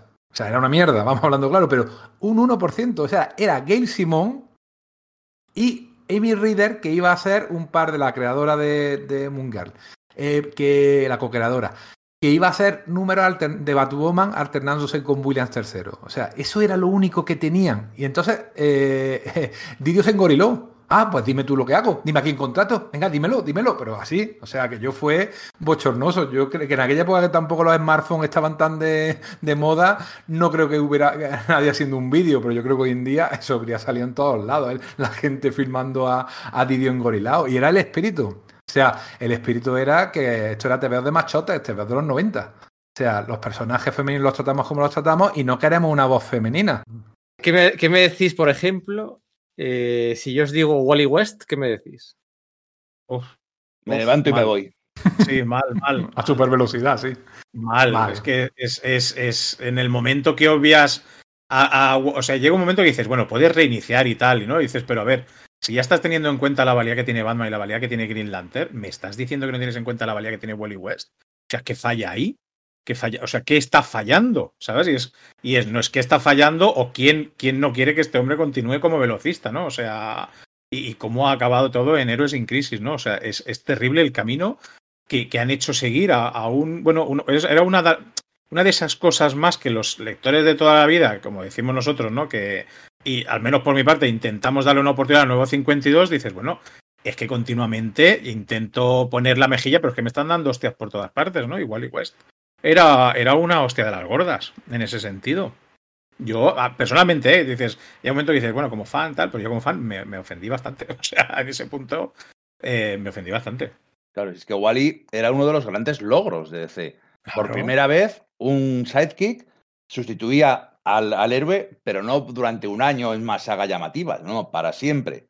Y había sido Flash, eh, ¿cuántos? ¿25 años? 25, sí, sí, 25. 25 años y había superado, y, y, superado en mucho a su antecesor, que estaba muy bien, Sam Barry Allen, pero estaba muy bien muerto. Didio había decidido que si tenías que hacer una película de Flash, no podías presentar a Wally West porque había que hablar de Barry Allen. Entonces lo que había que hacer era quitarlo en medio porque era contraintuitivo tenías que, el Flash tenía que ser Barry Allen. Ya lo había hecho, ya lo había llevado a cabo eh, justo antes con el reverse y, y con todo aquello, y había utilizado a, a, a, Barry de catalizador de Flashpoint. Pero vamos, pero el caso era quitárselo de en medio. Entonces, para mí, cargarse así a, Wally, eh, marginarlo, o sea, olvidarlo totalmente de él, para presentar a otro personaje nuevo, eh, el chico negro y tal, es, que, es que no tenía ningún sentido, para luego volver a sacarlo. Es que no, no, no, se pregunta por Flashpoint porque, porque bueno, vamos a hablar de los nuevos 52. A mí, Flashpoint, a mí Flashpoint me gusta, me gusta mucho. El momento ese de la silla eléctrica es cañero a más no poder. Oye, si os digo Pandora. ¿Dónde está Wally, no? el primer mes nos vendieron que había que buscarla en todos los números, ¿no? Porque efectivamente salía y era importantísima y era el, el, catalizador y era, y era una cosa que al final era un manchón que dejó el doctor Manhattan en un, en un rincón, ¿no? De un callejón. Porque más allá de eso ya nadie se acuerda de ella. ¿eh? Incluso. O sea, pero nada, yo, yo es que no lo entendí lo que querían hacer con eso. No, no lo entiendo. Bueno, ni ellos, ni ellos. O sea, a ver, empieza, eh, se vio claramente, empiezan a lanzar ideas y los cambios de última hora que van sufriendo todos los autores, que luego seguramente lo comentaréis, en todas las colecciones, era un claro ejemplo de que ni ellos mismos sabían dónde iban. Entonces, que, que iban a saber que iba dónde iba Pandora. Yo creo que ni a día de hoy saben ni dónde está Pandora, ni lo que deja de hacer. O sea, Sí, Pandora era un personaje, bueno, pa- para, que lo, lo recordemos, porque yo creo que poca gente se acuerda de ella, era un, pare- se parecía un poco a, a Zilot, el personaje este de, de, de Wildcats, parecía que tenía algo que ver. Claro, el hecho de que en el mismo universo juntaras un poco de Vertigo, un poco de Wildstorm y un poco el universo de DC, bueno, pues parecía interesante, la verdad. Eh, esa era una de las cosas que te hacía cierta gracia, ¿no? Ver interactuar unos personajes con otros. Y este personaje parecía que tenía algo que ver. Yo ahora mismo no me acuerdo, así con su capucha roja y ya te digo, la vendieron como marketing, como era un personaje importantísimo para el futuro universo y que era casi el catalizador de este nuevo universo. Y que iba a aparecer en, en un montón de sagas importantes en el futuro y en que, y en to- efectivamente, en todos los números uno, en los 52 números uno, aparecía en un rinconcillo como observadora. Me estoy acordando de la serie esta Fringe, en las cuales salían los señores estos calvos, que eran los vigilantes, los observadores. Sí. Allí de fondo, pero exactamente el mismo rollo. ¿eh? Y luego, sí, el- la, eh, la unieron con aquel Question que no era Big Sage y con el fantasma errante y la, la- la Trinidad del Mal, pero absurdo de toda absurdez. Otra-. Yo creo que no tenían claro lo que querían hacer con ella. Bueno, de hecho llegó un momento en el que había a la vez un Big Sage y un The Question. Había, habían, Exacto, habían dividido el exacto. personaje en dos, no sabían qué hacer. sí. Em, si os pregunto, por ejemplo, a ver, Wally West, os he preguntado por Pandora. Si os pregunto por, no sé, a ver, em, Detective Marciano. A ver, aquí Paco ha hablado antes y también Íñigo de, de, de- de Wally West, eh, que, que parecía que molestaba. Yo sigo manteniendo, después de todos estos años, que todo lo que te- tenía que ver con la JLI humorística de los años 80 y 90, a Didio le, sobraba. O sea, y tú empiezas a ver qué personajes. Hemos hablado efectivamente de, Wally, hemos hablado del detective marciano, pues le sobraba. El detective marciano no podía ser parte de la JL, de la, de la de la Justicia, lo mandaron a Stormwatch. Porque, y era, Stormwatch era un grupo de malotes, y ellos eran un, y, y también era él un malote, tenía una actitud muy mala, parecía que iba, que, que era un asesino. O sea, se cargaron el personaje de una manera. La verdad que estéticamente, mira, el uniforme, cómo le cambiaron un poquito el, tra- el traje y la apariencia, no estaba mal, pero luego fue un desastre total. Sí, sí, lo del Detective Marciano efectivamente fue otro Ah. de los estos. Em, eh, si os pregunto por el Action Comics de Grant Morrison y Rag- o sea, Grant Morrison, Rags Morales, Carta Blanca, para hacer lo que queráis. Y, y- y- y- y sale lo que sale. Eh, ¿Qué sale? ¿Cómo lo recordáis? Sale un- una cosa rara, porque el concepto era interesante, ¿no? Traer a Superman de nuevo a sus raíces más primigenias de Social Justice Warrior, literalmente, Mm. de luchador callejero que- contra la, contra la injusticia, contra los corruptos, contra los maltratadores, pero luego se mete en unos líos de duendes de la quinta dimensión y cosas que, la verdad que no, no, no- lo entendí. O sea, es que no es que no entendiera lo que quise, es que no entendía que me estaba contando. Es que la cabra tira al monte. De hecho, yo me retrotraería todavía más. Eh, hace referencia a la novela Gladiator de Philip Wiley. Incluso aparece una escena en la que electrocutan a Superman que está robada de la novela. O sea, hasta ahí llega Morrison. Y efectivamente el intento es muy loable. Y oye, molaba esa idea de que, mira, Superman cuando empezó llevaba una camiseta y unos pantalones vaqueros y un trapo rojo, porque todavía no tenía ese uniforme tan horrible. No hemos hablado del uniforme, tendremos que hablar del uniforme. Ese uniforme armadura con rodilleras tan horrible que le diseñó y con alzacuello, ojo, que le diseñó Jim Lee. Esa idea era buena, pero es verdad lo que ha dicho Íñigo. Luego empezó a irse Morrison haciendo sus cosas, que según en qué sitio están bien, pero aquí no era lo que te prometieron en los primeros números. A mí lo que me pasaba con, con el Action Comics 1 es que como leía el Superman el Superman de Pérez a la vez, me, me sentía contrariado. Y entonces intentaba buscar respuestas y, y me surgían más dudas todavía. O sea, sabía, sa- sabía ese Superman inicial que a mí me gustó. Yo el primer número y mm, que habrá gente que no le gustará lo que voy a decir, pero eh, creo que Raz Morales no estaba, no sé, no estaba en su mejor forma en ese momento. Vi cosas muy raras. Em, me falló esa parte pero dije, bueno, adelante con la historia, me encanta este Superman y tal, pero luego al mismo tiempo estoy leyendo el otro y, veo cosas diciendo, y ahora, vale, este Superman no, sus padres han muerto, eh, etcétera, etcétera, dices, vale, y ahora, ¿por qué de repente aquí le hacen daño las balas y cinco años después es, es el Superman más poderoso que conoce la historia de DC Comics, ¿no? O sea, veo unas incongruencias muy raras que eran síntomas ya de lo que estaba, de lo que estaba ocurriendo, ¿no? Y las, pero nosotros no lo sabíamos, porque pensábamos, no, estará todo pensado, ¿sabes? Estará todo planificado, ¿sabes? Diciendo, mm, deja el siguiente número y claro, vas pasando hasta que dices, pues, dices, ¿no? Cuando llega lo del dices, ahora que me estás contando. Lo que has contado es por lo que George Pérez se, largó. Porque no había ninguna comunicación. Él preguntaba, oye, ¿los padres están vivos? Mm, bueno, no sabemos. Vamos a preguntarle a Grant Morrison. Grant Morrison tampoco soltaba mucha prenda. Porque quizás tampoco lo tenían demasiado planificado. Aquello era un, dislate de, comunicación y de, y no tener las ideas claras y de reescribir sobre la marcha y de decirle a los autores, eh, mira, esto no me gusta, pero si vamos, si el plazo de entrega es pasado mañana, bueno, lo arreglamos, ¿eh? no te preocupes. Y, se volvían locos.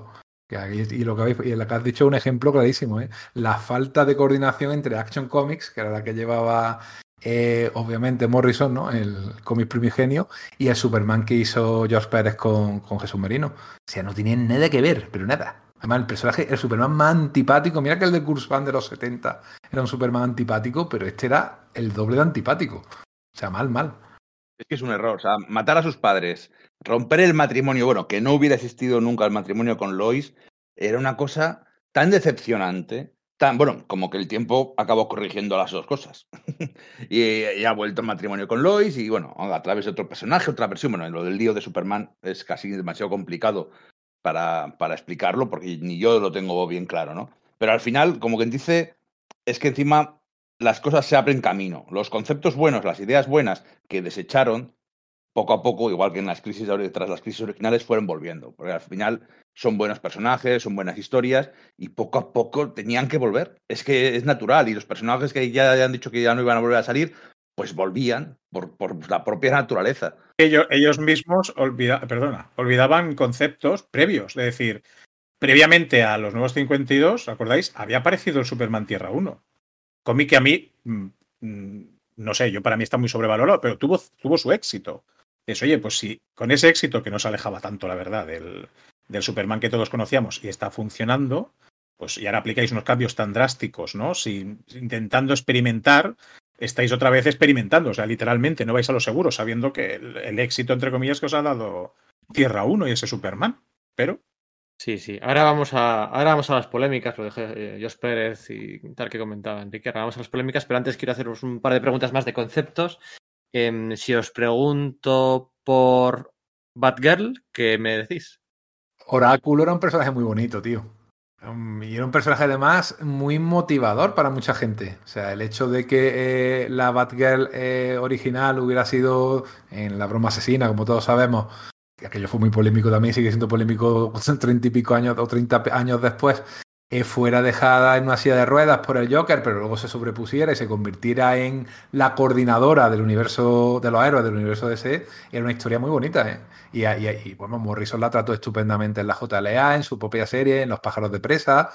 Eh, y ahora de repente, pues quieren que haya una Batgirl que sea ella, y además que sí había estado eh, en silla de ruedas. Ella sí, en esos cinco años famosos, eh, si no recuerdo, sí, sí, estoy, seguro, el Joker la había dejado en silla de ruedas, le había dado tiempo a hacer oráculo o no, no, ya eso sí que no me acuerdo, y había vuelto a, andar mediante unos chips o tal. Todo eso te contaban en, los primeros números. O sea, era un poco descabellado. La verdad que eh, Gail Simon no estaba muy convencida del tema, lo que pasa que, que pasó por el aro. El, el uniforme sí era bonito, la verdad, que le pusieron. Y, y, luego la Batgirl de Bayside, como le llaman, con ese otro uniforme juvenil, pues eh, es un cómic que no es para mí, pero es un venteveo y que además ha conseguido que mucha gente le coja cariño, o sea, o que, que sea su Batgirl. Pero a priori, a, priori, el, pero, cambio... es, pero si es del 2015, ¿eh? Sí, sí, por eso, a, eso voy. Que a, a, la larga, bueno, es que al final los conceptos vuelven, con lo que, lo que estoy diciendo. Pero bueno, eh, es que es, es, un error. Es que para mí es un error gravísimo. Un personaje tienes único, como una, una mujer en silla de ruedas que se sobrepone y consigue un ejemplo de resiliencia y lo deshaces para tener una heroína genérica más. ¿Qué, qué diferencia? ¿Qué tiene de especial Batgirl?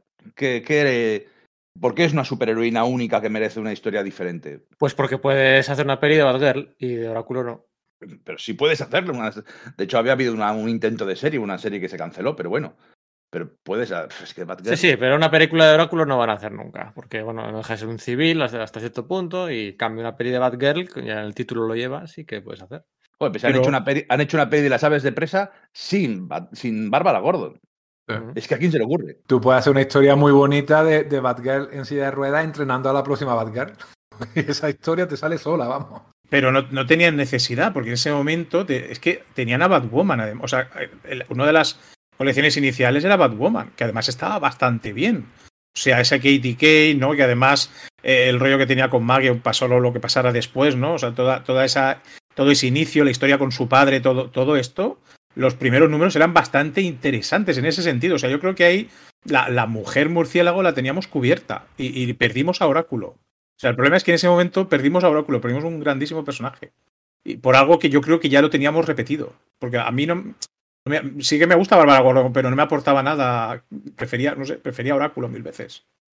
De hecho, es que había una serie de, de Batgirl antes de los nuevos 52. Había una serie de, de Batgirl que estaba, la recordaréis seguramente por las portadas de este hombre que me gusta a mí tanto, de Dustin Nguyen. Pero había una serie de Stephanie Brown como Batgirl antes de, antes de los nuevos 52 que tuvieron que cancelar. Una serie que había llegado al número 35, 36, una cosa así. O sea, una serie que, bueno, pues que, que a la gente le gustaba mucho. Y, y- y ya la última, si. Bueno, espera, no sé si queréis que os pregunte por el primer número de Detective Comics de Tony Daniel con aquello que hizo por- con el Joker. No guardo res- recuerdos al respecto, la verdad.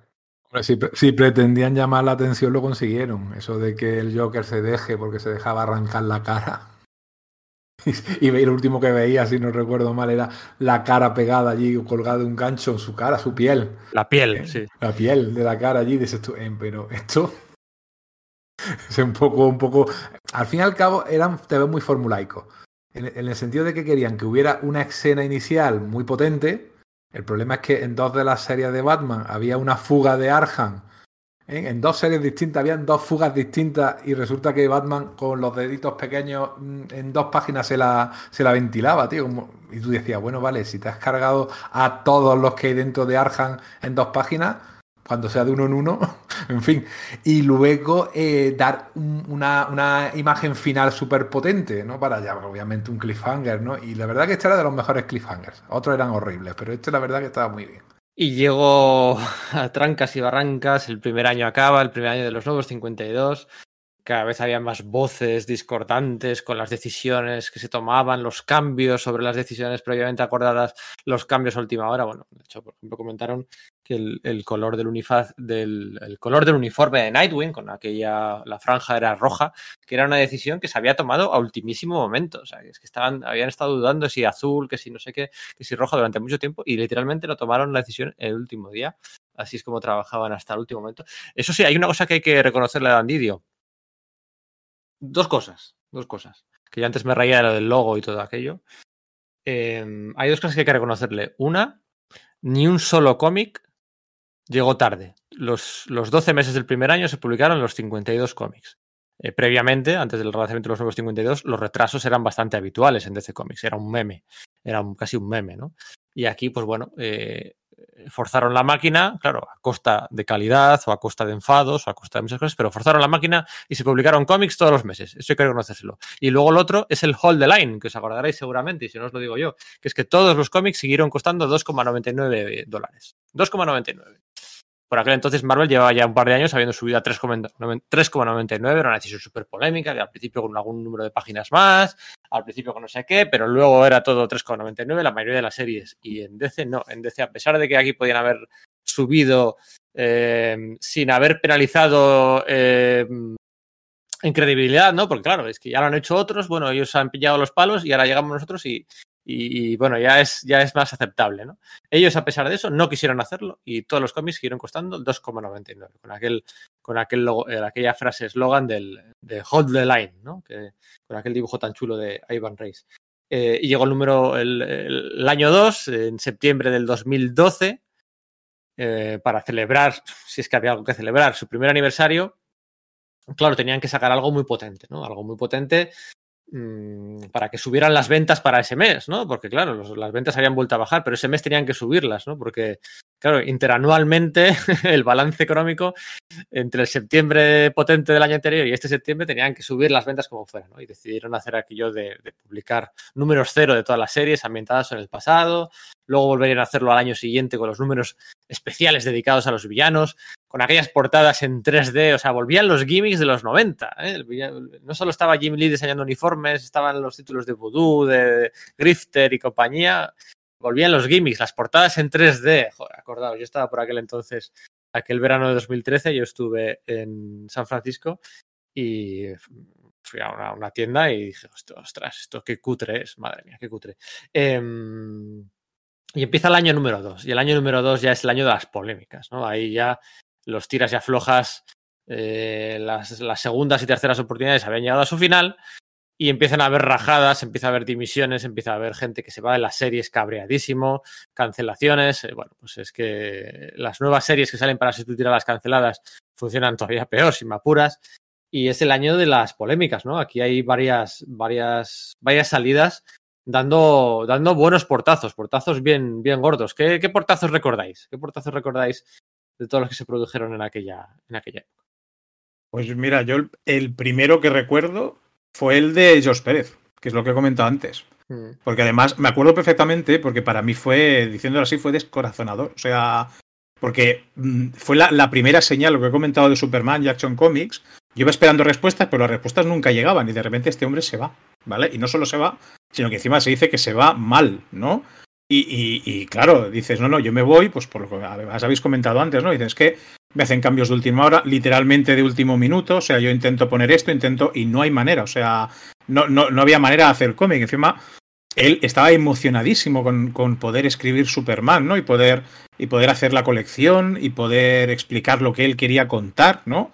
E incluso aludía a los años de Wonder Woman y los comparaba diciendo, mira lo que me pasó entonces y lo que me ha pasado ahora. Eh, que incluso había incluido un amigo suyo que se murió, pobre, murió de cáncer, y él como regalo de cumpleaños lo incluyó en una página de, de Superman, que fue un regalo de cumpleaños que le hizo.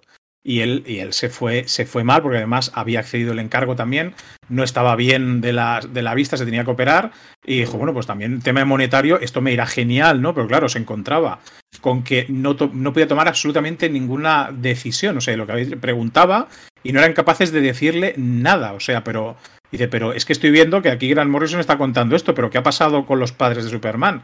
Nadie le respondía nada. Llegó un momento que este hombre dijo, mira, yo me voy, o sea, me voy y, me acuerdo de eso. Y luego además, de, el propio, él, él comentaba que Kate Giffen le había llamado y le había dicho, em, oye, eh, ¿te echan o te vas tú? Dice, porque si te echan yo no continúo. Y él dijo, no, no, me voy yo. Dice, vale, vale. Y fue, la, fue el primer, para mí, ¿eh? el primer síntoma de que allí algo había, algo no, aparte de lo que estaba viendo que no me gustaba leer, algo no estaba chutando bien. Sí, es que de hecho Kate Giffen fue el sustituto de, de George Pérez. Kate Giffen y Dan Jargens al dibujo sustituyeron a George Pérez y Jesús Merino en la serie de Superman. Y en su primer arco argumental lo, lo, enfrenta- lo enfrentaron a los Daemonitas, a Hellspont, el villano aquel de Image. O sea, era como una mezcla súper rara. Era como. Era muy raro de ver. Era muy raro de ver. Superman con aquel traje tan salido de Image. eh, Era, era realmente raro de Dan Jargens, que estaba allí de apagafuegos. Estaba también el JK Trull, JT Trull o JT Krull o algo así también. ¿Qué otras polémicas recordáis? A ver. Bueno, pues tenemos. Es que podríamos hacer un programa nada más que de esto. Gail Simon siendo despedida por correo electrónico sin darle más explicaciones de Batgirl. Y a los 12 días que el mismo editor, además, le llama diciendo: Ay, mira, no, que si quieres te, te, volvemos a, a contratar. No ella misma no sabe qué pasó en esos 12 días. Si es que a lo mejor ya eh, en cierto momento los autores a los cuales acudían los editores de DC decían, eh, ¿esto quién estaba antes? Gail Simón, ¿qué ha pasado con ella? Esto y lo otro, ah, pues yo no, pues yo no, O fuera quien fuera, pues yo no quiero, porque se estaba viendo cada vez más claro que aquello era un un ambiente bastante, bastante tóxico para trabajar. O sea, tú tienes, por ejemplo, al guionista que hizo Static Shock, duró seis números, que no me acuerdo ni el nombre, era alguien de esta gente que venía de fuera. Eh, y, y el otro sustituto que duró dos meses y decía, vamos a ver si yo he hecho, eh, porque la serie se canceló después de ocho números, si he hecho dos números cuando me contrataron la serie ya estaba cancelada, básicamente. O sea que, que no, había, no había otra cosa. Dice, yo no sé por qué despidieron a esta persona, pero tenía que haberle preguntado. Bueno, Andy Deagle, que fue, era un, un guionista bastante reputado, había hecho el, el, el Flecha Losers. Verde año 1, Losers, en la Flecha. Verde. De hecho, el personaje este de color en Arrow se llama Deagle por él. Fíjate la importancia que le dieron en su momento. Y es verdad, era, Losers con Jock. Estaba muy bien esa, esa versión de, esos personajes. Bueno, pues eh, eh, lo llamaron para sustituir a Grant Morrison en Action Comics. La salida de, Jan- Grant Morrison realmente no fue, fue un poquito eh, pactada, ¿vale? O sea, sí que se dice voy a estar X números, voy a sentar las bases y me voy a y me voy a ir, ¿no?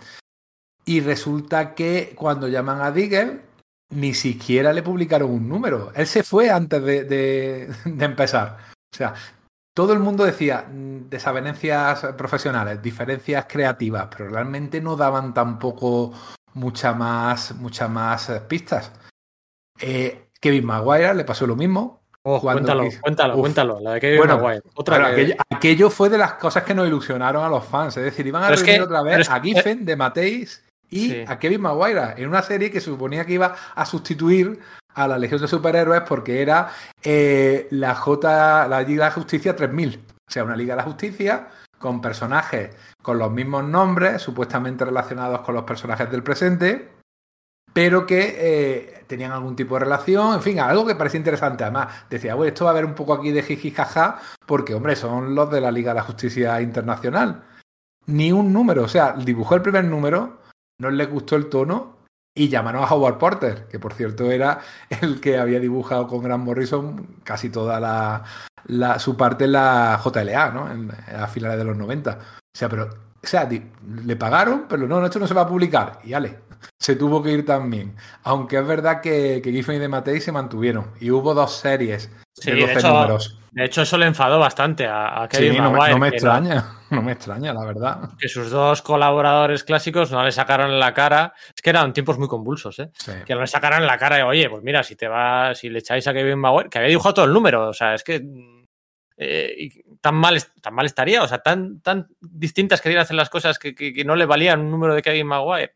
Que parecía que estaba mm, echándose para atrás DC, que estaba aceptando a los aficionados clásicos de nuevo, y, que, No. luego te la lían esta, y se enfadó mucho con, con, con De Mateis y con Giffen. Y ahí me acuerdo que el día, aquello, es que fue en verano, aquel verano que hubo como un 20 dimisiones o despidos. Eh, yo me acuerdo que estaba en el pueblo y me acuerdo de ver un tuit de Bendis diciéndole a Kevin Maguire, pues vente conmigo. Sí, porque lo, dijo, me acaban de despedir, ¿quiere, eh, necesita alguien que le dibuje algo? Y Sí. Lo metió en Guardianes de la Galaxia, ¿verdad? Guardianes de la. Galaxia, con Ángela y, y aquel número de Ángela y Gamora. verdad, Pero verdad. aquello estaba ocurriendo en directo, o sea, es que eran eh, despidos continuos y, y Marvel cazando. Bueno, eh, eh, James Robinson, que había hecho la Tierra 2, ¿os acordáis de la Tierra 2? Que también salió un poquito después, no salió al principio, que era como de nuevo una concesión, y empezaba como a relajar DC, ¿no? A conceder de nuevo ciertas caramelitos a los aficionados. No, mira, Tierra 2, ¿no? Volvemos al tema de las tierras.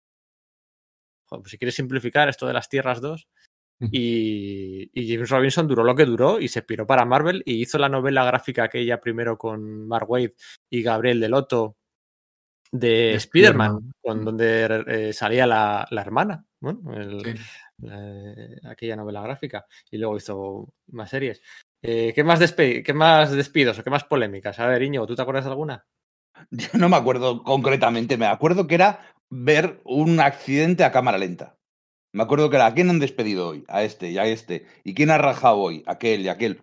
Es que era, era un ambiente que se podía ver desde fuera, desde el, como, como aficionado, podías ver cómo se estaban metiendo DC palos en su rueda. Estaba autosuicidándose. O sea, autos- obviamente, todos suicidios o no. Estaba matándose a sí misma lentamente y, y a ojos de todo el mundo. Tenía que ser un ambiente opresivo. Aquellas oficinas y aquellos momentos tuvieron que ser de, de pánico y de, y de caos puro y duro, porque claro, es que nadie sabía nada.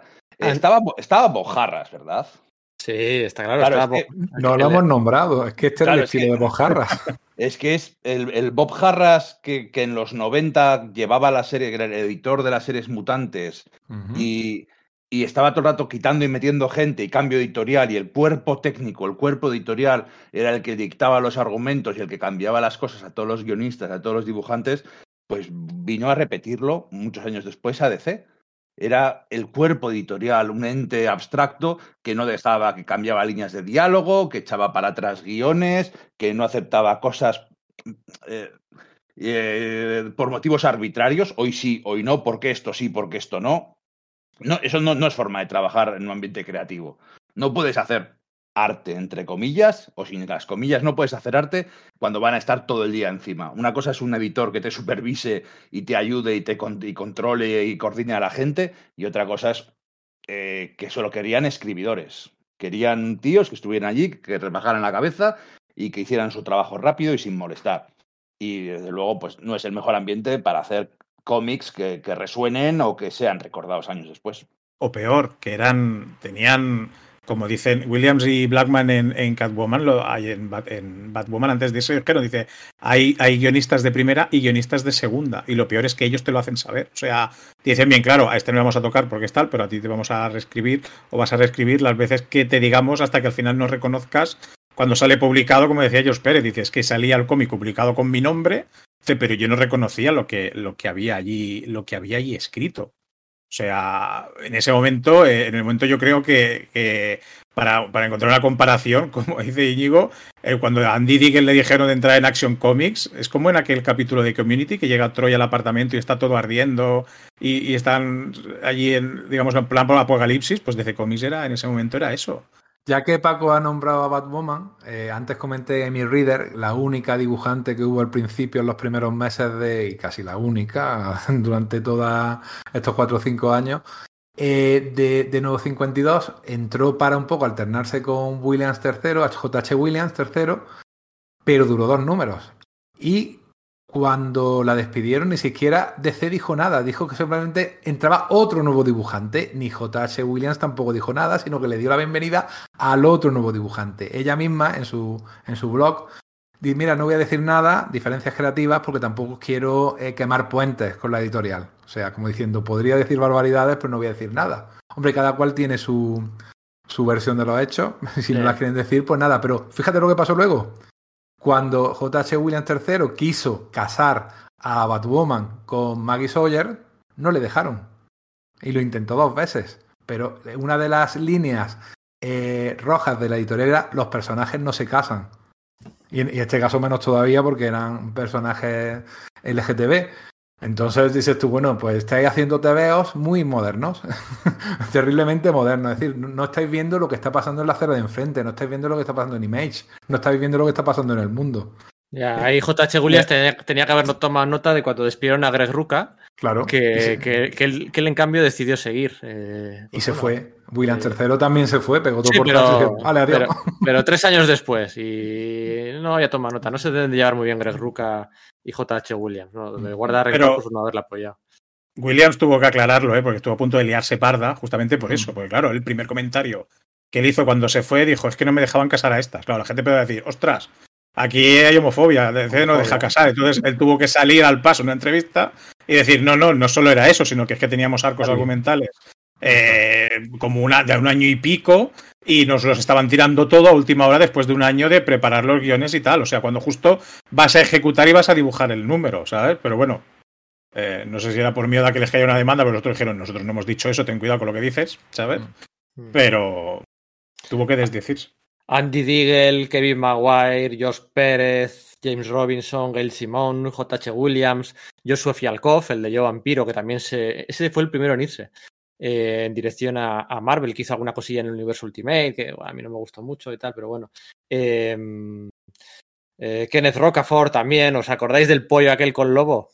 Con el rediseño de lobo. Por llamarle lobo, bueno, le, le llamaría el lobo, yo que sé, aquello, madre de Dios. El lobo, el lobo metrosexual, aquel. Que el lobo emo. Sí. Yo desde entonces, mira, yo llamaba a Constantin, entonces lo llamaba a Constantin descafeinado. Después de ver al lobo, dije, no, no, esto es un doble, es un doble americano comparado con el lobo que habían hecho. Madre de Dios, qué horror. No, pero fíjate, Lobo era hijo de su época. El primer diseño de Giffen, el que salió en Omega Men, era un poco ambiguo. La verdad, no sabías de bien de qué iba. Luego lo cogió Simon Beasley y lo convirtió en un metalero, que era la versión que a todo el mundo le gustaba al final. Claro, y cuando decidieron, venga, vamos a, rediseñarlo para los tiempos modernos. Claro, ya el heavy metal era un género residual. ¿Qué, es lo que está de moda ahora? Tokyo Hotel. Pues nada, hacemos un lobo emo. Y les quedó un poco, sí, raro, que nadie le gustó, pero nadie. Ni a los siquiera supuestos eh, objetivos de ese rediseño le, hizo la más mínima gracia. Mira, acabo, de acordarme de un dato interesante. Eh, al, al, en torno a lo que decía Enrique de que no había prácticamente mujeres en, en, aquella DC. Y es que muchas mujeres dejaron de trabajar en DC porque uno de los jefes era Eddie Berganza. Es que no, no olvidemos también que Bob, Harras había ascendido a Eddie Berganza a jefe editorial o subjefe editorial, un cargo de esos que tienen nombres raros en, en Estados Unidos. Y Eddie Berganza, pues ya por aquel entonces, en el mundillo, ya se hablaba de que era un tipo problemático, con acusaciones de acoso sexual, eh, buscaba favores sexuales a cambio de ascensos y cosas por el estilo. Entonces las mujeres estaban huyendo de DC, hasta que ya un par de años después, discretamente le, degradaron. Y luego ya, cuando, cuando llegó el Me Too, pues eh, se salió, se abrió la caja de los truenos, se hizo público que Eddie Berganza era un acosador y una escoria. Bueno, Eddie, llegó, Eddie Berganza llegó a salir en la portada del Daily News de noviembre del 2017 con aquella portada en la que salían la, la, cara de varios de los uh, supuestos acosadores de, sí, de y salía Harvey Weinstein, salía el Brett Ratner, acordaros, salía Luis C.K., también había estado envuelto en unas polémicas, salía Kevin Spacey, que por aquel entonces en teoría estaba también metido, no sé eso cómo acabó, si acabó libre de cargos o no, y salía de Berganza, o sea, salía un editor de, DC, que tú dices, bueno, pues a lo largo de, en repercusión mediática al lado de Harvey Weinstein, Brett Ratner o de Luis C.K. O, o, o, Gary Goddard y compañía. Pero sí, sí, ahí estaba y, bueno, a raíz de eso, una vez que ya llega la prensa generalista, ya como que, como que en DC decidieron tomar eh, acciones, ¿no? Pero hasta entonces que solo se sabía en el mundillo eh, comiquero, pues no, le mantenían allí, sí, sí, sí, sí, aquello fue muy sonado, sí. Mira, y un último portazo, Chris Robertson, que realmente no estaba metido en, en 952, sino que estaba haciendo iZombie en, en Vertigo, en paralelo. Se, fue también por eh, las precuelas de Watchmen, que decían que, le estaban, lo que le estaban haciendo a Lambur no podía ser, por lo que le estaban haciendo a la familia de Jerry Siegel, que estaban otra vez de, el pleito contra DC, porque el contrato que habían firmado anteriormente no le satisfacía y es verdad que eran calderillas. Y luego, y pues hizo un, un, comunicado, dijo que no, eso no le gustaba cómo estaba la empresa y se fue. Realmente él no había tenido problemas, pero no, le gustaba trabajar ahí. Había, no sé si os acordáis, había una página web en Estados Unidos que tenía un contador que lo iba reseteando cada día que DC pues, la liaba parda. Había una página web que se hizo muy popular por aquel entonces, Has DC done something stupid today, ¿no? Ha hecho algo estúpido DC hoy. Y, y, y reseteaban el contador. Bueno, hubo una vez que el contador llegó a seis días eh, sin resetearse, ¿no? Y, nada, pues la siguiente tontería lo hubieron a resetear. O sea, cada dos, tres días lo andaban reseteando porque es que de verdad el 2012 fue una locura. Para eh, intentar no limpiar su imagen, pero al menos sí vender un poquito más, adivinad a quién contrataron en 2012 para que les escribiera y dibujara tres series. Al Mesías del cómic, al iluminado, oh. al héroe. El dueño de la anatomía. o sea, la grado de desesperación de DC era ya, o sea, ya, o sea, venga, me la sopla todo. Contratan a, Rob Liefeld para que les haga mmm, Hawkman, para que les haga Deathstroke y para que les haga Grifter. Eso, sí, creo que, de esas tres, creo que el dibujo era, hacía el dibujo de Deathstroke el personaje que tanto le chiflaba de los titanes de Josh Pérez y Mark Wolfman a, a, a Rob Liefeld y que algunos dicen, otros no, que era el, germen de, de, masacre, ¿no?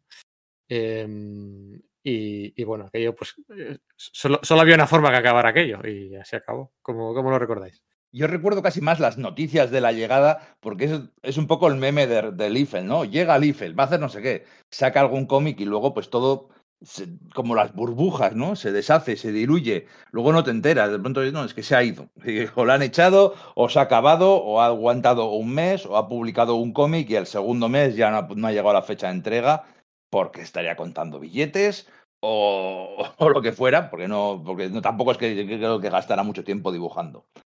Eh, tristeza, tristeza. El Salvador.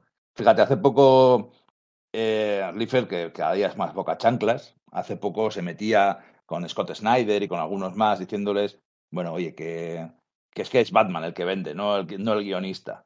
Dice, bueno, pues y le respondía Scott Snyder, pues no sé si, si, venderemos o no venderemos porque lo hace Batman. El que seguro que no lo haces tú y se cargas todas las series por las que pasas, ese, ese eres tú.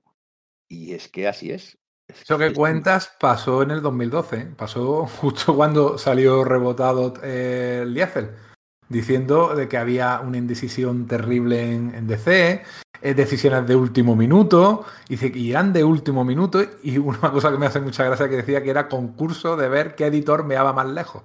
O sea, pelea entre los editores a ver quién, quién la tenía más larga. Y, y, salió soltando pestes de todo el que pudo, concretamente del editor que tenía, Brian Smith.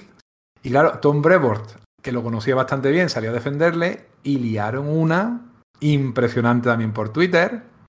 Y luego, además, eh, pasó lo que te has dicho de Scott Snyder. Efectivamente, empezó a soltarle tiritos diciéndole eso que has dicho. Desde, no, no, pero sí, no, era una pseudo, una pseudo mención si Batman vende es porque Batman vende, no porque nadie haga, haga, haga, algo por eso, vende solo. Y le tuvo que contestar de aquella manera después de pensárselo mucho, porque la verdad que Snyder dice, oye, ¿de verdad has dicho eso? ¿De verdad lo has dicho por mí? ¿De verdad?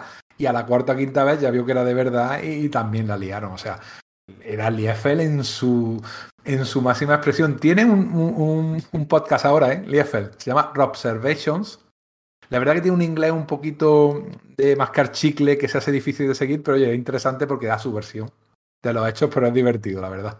Tenía, cuando subió lo de lo diciendo que era, que la gente se quejó diciendo, estás, te estás escudando lo que han dicho otros con el tema de que decisiones de última hora y tal, no sé qué. Y, él simplemente apuntó a DC y dijo, por si me decís algo, a DC, no a los fans. Él decía, tengo todos los mails. Decía, guardo, guardo todos los correos, en plan amenaza. O sea, que ya Dios, bueno, pues vale. Sí, al final pues él ponía las mismas excusas que, que habían puesto otros, ¿no? Y también salió, hizo ocho números de cada, seis, ocho números de cada, y medio año después había desaparecido de DC y bueno, las series se estaban yendo igual y bueno. Aquí hay una cosa, decía antes lo de que tiene mérito de Didio, ¿no? Que todas las series salieran en el tiempo, ¿no? Durante los primeros años, eh, de que se siguieran vendiendo a 2.99. Y otra cosa que dijeron eh, una promesa que hizo Dan Didio antes de lanzar los nuevos 52 es que no iba a haber eh, eventos, ¿vale? Eh, que aquello de Crisis Infinita, Final Crisis, y Black Knight y tal, no sé qué, o Marvel, ¿no? También era un evento anual o semestral, que no iba a haber eventos, ¿no? Decía, mira, eh, hemos notado que la gente se queja de que haya eventos todo el rato, aunque luego vendían. Pero bueno, ahí eh, es cierto que plegaron a los deseos de los aficionados, ¿no? No va a haber eventos. Y, efectivamente, durante, durante, más de dos años no hubo ni un solo evento, eh, hasta que luego ya, bueno, ¿no? un tiempo prudencial, había pasado un tiempo prudencial, hicieron aquello de Forever Evil, ¿no? El evento de David Finch y de Jeff Jones, que venía a contar un poco la historia de que se había contado en el, crossover entre la Liga de la Justicia, Liga de la Justicia de América y Liga de la Justicia Oscura, ¿no? y era un poco pues intentar recuperar, eh, pues confiar un poco más en Jeff Jones de repente, ¿no? Eh, eh, intentar recuperar un poco el sota caballo y rey de, cómo funciona la, la, industria en aquellos entonces, en aquel entonces, ¿no? Con eventos, con crossovers, con, con grandes sagas, ¿no? ¿Cómo recordáis? Ya ha pasado el segundo año también la, llegada de John Romita. John Romita aterriza en el 2013, 2014 en DC, ¿no? Es bueno, mira, eran intentos, continuos intentos de intentar hacerlo bien o de hacerlo distinto, ¿no? ¿Cómo recordáis, por ejemplo, no sé, Forever Evil, o cómo recordáis la, la saga de la Trinidad, o cómo recordáis todo, todo aquello de, de, del año 3? De, Forever Evil, o Forever Evil, estaba bien, era un buen TVO de superhéroes, claro, porque lo hacía quien lo hacía, ¿no? Eh, eh, como evento era bastante autocontenido. Era una miniserie, era una serie de siete números, me quiero recordar, con algunos tallins, alguna pequeña especiales, sueltos y tal. Tampoco involucraba a toda la, a toda la editorial como podía haber sido la Crisis Infinita, la Crisis Infinita o Crisis Final. Era otro rollo. Yo lo de no hacer eventos, eh, fíjate, fíjate que parece una tontería, pero para mí fue una cagada bastante importante, porque el evento da sensación de universo, de que es un universo compartido. Y yo creo que es algo que se ha perdido en DC. En los últimos 10 años, cada serie va por su lado, cada cosa cuenta su historia y no hay una sensación de que todos viven en el mismo universo, que cualquiera se puede encontrar con cualquiera. Ese, ese efecto que, que tanto les había costado hacer y que había sido su gran fuerza en, en, los primeros 2000, de 2000 a 2006, por ejemplo, 2007, que había sido esa sensación de verdad de que el universo ese era un universo creíble, creíble, ya, ya me entendéis. Compartido, ¿no? sí, interrelacion interrelacionado, que las Pero para bien, que sumaran sí. las partes, eh, eh, la suma era, más, era más, más grande que las partes. Sin embargo, es que esto era, desde entonces, es irrelevante lo que pasa en una serie para lo que pasa en la otra. A nadie le importa. Es, para mí fue un problema. Para mí, no, no hacer eventos, con, con, todo lo criticados que son y muchas veces con motivo por la injerencia editorial que pueden ser, aquí justo que tienen que hacer injerencia, aquí es donde no la hacen. Forever Evil estaba bien, era un buen TVO y era, y era, y era disfrutable. Y lo era de buen, Romita. Era un buen TVO, ahora te das lo de Romita, era un buen TVO que si me apuras podía estar ambientado en, antes de los nuevos 52, ¿eh? Del todo. Por eso era un buen TVO. Totalmente. Ya es que daba igual, ¿no? ¿Verdad? Ya de, a muchos ya les daba igual, es lo que dice Íñigo. Venga, vamos a intentar el que pueda, hacerlo lo mejor posible. Se cuenta que se dieron cuenta del ambiente tan tóxico que había en, en el aspecto de, de management de la, de la, editorial, que aflojaron un poquito y dieron un poquito más libertad creativa. En ese ya tercer año, y verdad que se notó un poquito. Por lo menos este es verdad que a mí también me gusta mucho Forever Ball. Estaba muy, muy entretenido, muy bien, muy bien, muy bien. Yo era la primera vez, y teniendo en cuenta otra cosa que antes se me olvidó comentar, lo engancharé con esto. Era la primera vez que de verdad los personajes me empezaban a importar, porque se las estaban haciendo pasar tan putas. Eh, que, bueno, Forever Ball, que era, pues que, ¿no? Era en principio los personajes de Tierra 3, que, pues, invadían la Tierra actual de DC Comics, ¿no? Eh, por fin Didio puede matar, entre comillas, a, a, Robin, como él quería, y demás, pero todo eso se hacía además, creo que no tenemos que perder de vista, con la sombra volando, bueno, la sombra, revoloteando continuamente desde 2011 de que igual se iban a Burbank. Claro, que estaban ya, o sea, por si tuvieran poca presión los editores y demás, ya encima tenían esa presión por encima, que es algo que quería comentar algo, antes se me ha olvidado, desde 2011, que había noticias rumores de que Diane Nilsson se los quería llevar a Burbank. Y bajo todo esto, pues continuaban con las series y demás. Y yo creo que Forever Evil, pues mira, fue uno de los primeros grandes aciertos con la llegada de Romita. Porque yo Romita lo recuerdo para bien, como he dicho, que creo que, está, que los nuevos 52 tenían sagas bastante buenas que quedaron ocultas por todos los marrones que había. Y fue, por ejemplo, el, el tema de, de, la revelación de la identidad secreta de Superman. A mí me pareció bastante bien, bastante acertado, pero como ya ya en ese momento, perdón la expresión, tanta mierda, eh, ya cualquier cosa era mala. Cualquier cosa era mala. Entonces eh, los mirabas ya con, por, el, por el agujero de una aguja, ¿no? Como se dice, por el. Esto lo mirabas ya al dedillo, ¿no? Para, para ver dónde la acababan. De todas formas, Robinta Jr., fíjate, para mí, no sé, igual es una, una impresión muy subjetiva. Me da, es tan, tan identificado a Marvel que se me hace raro. Ha, ha, estado años en DC, ya ha estado bastantes años, y aún así yo no lo veía. Es que no, no, se me hacía rarísimo. De todas formas, además, este de Romita Jr., yo no creo que sea un imán para las masas y mucho menos para los jóvenes. El aficionado joven no le gusta Romita, porque, sea, porque es cierto que sus, ha bajado mucho sus acabados, tiene, sigue siendo un maestro de la narrativa, pero ha ido llevar una estética feísta, una cosa que ya que no conecta con el público joven, se ha quedado antiguo en, en cierta forma entonces yo no creo que la gente lo vea como un contra de, voy a comprarme este TVO, qué, pena que lo dibuja Romita. Y a mí eso me duele, me duele el corazón porque es uno de mis dibujantes favoritos y ha sido la leche. Es innegable que no es el que era. Desde, yo qué sé, Kikas, quizá. Piensa que llega en, la época en la que además hay un evento, en la que empiezan a desdecirse de lo que no iban a hacer nunca. Y aquí están empezando a confabularse con no a confabularse sino a intentar congraciarse con los antiguos lectores. Mirar os hemos atraído a Romita no fue un intento creo yo de bueno decir bueno mirar ahora os traemos estos autores y tal pero ya era ya era demasiado tarde como dicen.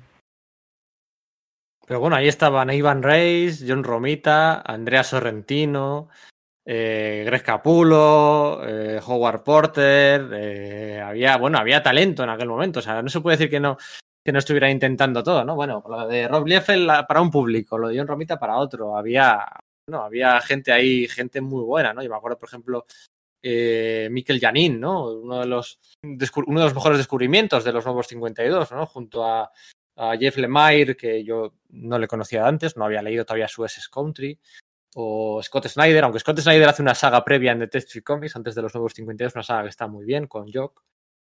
Eh, Janin también hace algún número de Flashpoint, de alguno de los tie creo que de los Flying Graysons. Pero bueno, Mikel Janin es uno de, de los grandes descubrimientos de los nuevos 52, ¿no? Que, nos regaló los nuevos 52. Es una un figurante extraordinario que, que, que, fue en ascenso continuo de la Liga de la Justicia Oscura, luego ha hecho, eh, bueno, para mí es uno, uno, de los tres dibujantes más importantes de la última década de DC, ¿no? O sea, ha hecho Superman, bueno. ha, hecho, ha hecho Wonder Woman, ha hecho Batman. Eh, y además, los números de Superman que hizo con Tomasi, donde se arreglaba todo el pollo aquel de, de, las dos, de, los super, de los dos Superman que había por aquel entonces, las dos leyes, el hijo y tal, aquellos números son importantes, o sea, la Liga de la Justicia, ahora está con Morrison otra vez en Superman, o sea, es uno de los dibujantes más importantes que, que tiene DC y, y, y, todo fue gracias a, a bueno, pues a, a, aquí a los nuevos 52. El cómic que un poquitín descubre a él y a, de, un poco más a pagar público es Grayson con Tom King, ¿no? Ahí es donde se conocen y donde se hacen un poco más conocidos los dos. En muchas clasificaciones de lo mejor de la década está este Grayson con al principio era también bueno era con Tim Silly con Tom King y dibujo de, de Janin. Es un cómic extraordinario. Con, con, bueno, pues, eh, eh, llevamos quejándonos todos de que de Didio quería cargar a Nightwing, que es, ah, te lo quieres cargar. Ya lo había intentado hacer después de los números de Devin Grayson. Y la verdad es que se lo cargó en Forever Evil, se lo cargó Jeff Jones, pero bueno, el resultado fue bueno, ¿eh? fue muy aceptable, fue muy aceptable. Y la, la Justice League Dark, pensar que llevaba ahí desde el principio de los nuevos 52 y era al pie de cañón. ¿Cuántos números fueron? No me acuerdo. ¿Cuántos? ¿36? Bueno, no sé. Sí. Pero fue una, bar fue una barbaridad. O sea, haciéndolo todo y cumpliendo, como dices tú, con las fechas de Didio. O sea, yo creo que Janine, eh, bueno, o sea, era. Yo creo que se tendrían que empezar a rifar a partir de entonces. Sí, bueno, yo creo que además la Justice League Dark fue, fue, un, fue una locura, porque mmm, al principio que no sé si estaba quién estaba, estaba Paul Cornell o Paul Jenkins, luego eh, Jeff Lemire, creo, luego JM de Mateis, o sea, por ahí circulaba todos los guionistas de, del mundo, fue un desfile de gente y Mikel Janin le dio, le dio mucha esta. Eh, bueno, pues nada, después de Forever Evil, lo cierto es que lo peor que lo peor que puede lo, que comentaba Paco de Burbank es importante, ¿eh? la mudanza a Burbank, que es un ejemplo más del, de, la obsesión o del, del, intento definitivo de DC de acercarse más a su rama multimedia que a la rama comiquera, ¿no? Y eso tienes que hacerlo mudándote a Burbank, que más allá de, ser, de, estar a una hora de la casa de Jim Lee, que supongo que le viene muy bien, eh, porque Jim Lee trabajaba desde California, claro, a ver, ojo, ¿eh? como Jack Kirby en los años 70 y Roy Thomas en los 80. Eh, lo acercan a, lo acercan a Burbank y bueno, pues eh, están ahí más cerquita pues para, para hacer series, que si Flash, que si no sé qué, que si igual. Bueno, acordaos del, de lo empeñados que estaban en utilizar al a recuperar el personaje aquel de Vive, que lo recupera, que nos lo meten por los ojos, nos lo recupera Jeff Jones, acordaos. Y tenía toda la gracia porque el título de la serie era Justice League's Vive. ¿eh? Sí. Tenían que poner delante que era de la Liga de la Justicia, aunque no sé cuál serie había salido, pero para llamar la atención, pero ni por esa, la verdad que no. Y es que al final eh, hay algo peor que, que, que, te critique, bueno, no sé si es pero no, pero se suele decir, ¿no? Te pueden criticar, cómo lo haces todo, es lamentable, tal, no sé qué, pero quizás sea peor caer en la irrelevancia, ¿no? Caer en la irrelevancia. Y llegado el tercer año, el cuarto año, DC, Dan Didio, Jimmy Lee, el DC de aquellos años había caído en la irrelevancia total y absoluta. O sea, ya es que no desesperaba a los aficionados, porque ya no quedaban casi aficionados antiguos. Y los nuevos, pues bueno, pues, pues, pues tal. Pues. Y anunciaban, anunciaban Before Watchmen. Y bueno, pues sí, pues te, enfadabas y tal, no sé qué, pero te decías, es que ya, es que ya. ¿Y qué va a ser lo siguiente, no? Y lo siguiente era pues, el Multiversity de Grant Morrison. Y, pues está fuera de continuidad. Es que ¿Y, ¿Y, qué será lo siguiente, no? Y la convergencia aquel, ¿no? Con Scott Lobdell y con el otro. Y ya llegaba un momento en el que todo se volvió irrelevante, ¿no? Ya, ya, ya casi no, no nos molestaba, ¿no? Todo lo que, todo, todo lo que estaban haciendo. Y eso era un síntoma de, bueno, pues de. Uf. Sí, síntoma de, de todo, ¿no? De que había, había ido cayendo y cayendo y cayendo hasta llegar, pues lo que tú lo dices, lo dices bien, nos habían perdido a todos. Ni habían conseguido lectores nuevos, ni habían capreado los viejos. A mí me fastidiaba. O sea, yo había dejado, había pasado de hacer por el previews a hacer 15, a veces hasta 20 series de DC, a, no hacer ninguna.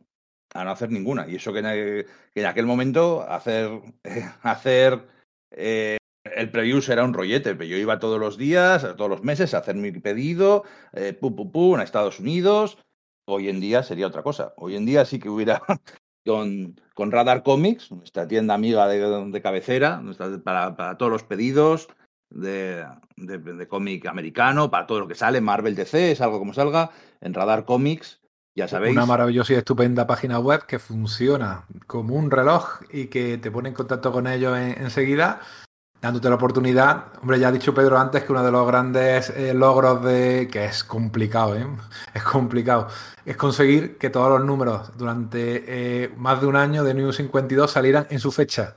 O sea, podías conseguir tener esos números en su fecha y con Radar Comics lo hubieras tenido, pero vamos, al día siguiente o a los dos días de salir en Estados Unidos. O sea que, que hemos ganado mucho, ¿eh? hemos ganado mucho en ese aspecto. Sí, yo ahora ya no, yo no gasto mucho yo en previos de DC hoy en, en, día, porque tampoco es lo que decía de la irrelevancia, ¿no? O de, bueno, ya es que, no sé, no sé, nos han ido a, tengo la sensación de que nos han ido apartando poco a poco, ¿no? Hemos estado, no sé, no sé, no sé cómo veis la DC de hoy en día, no sé cómo la...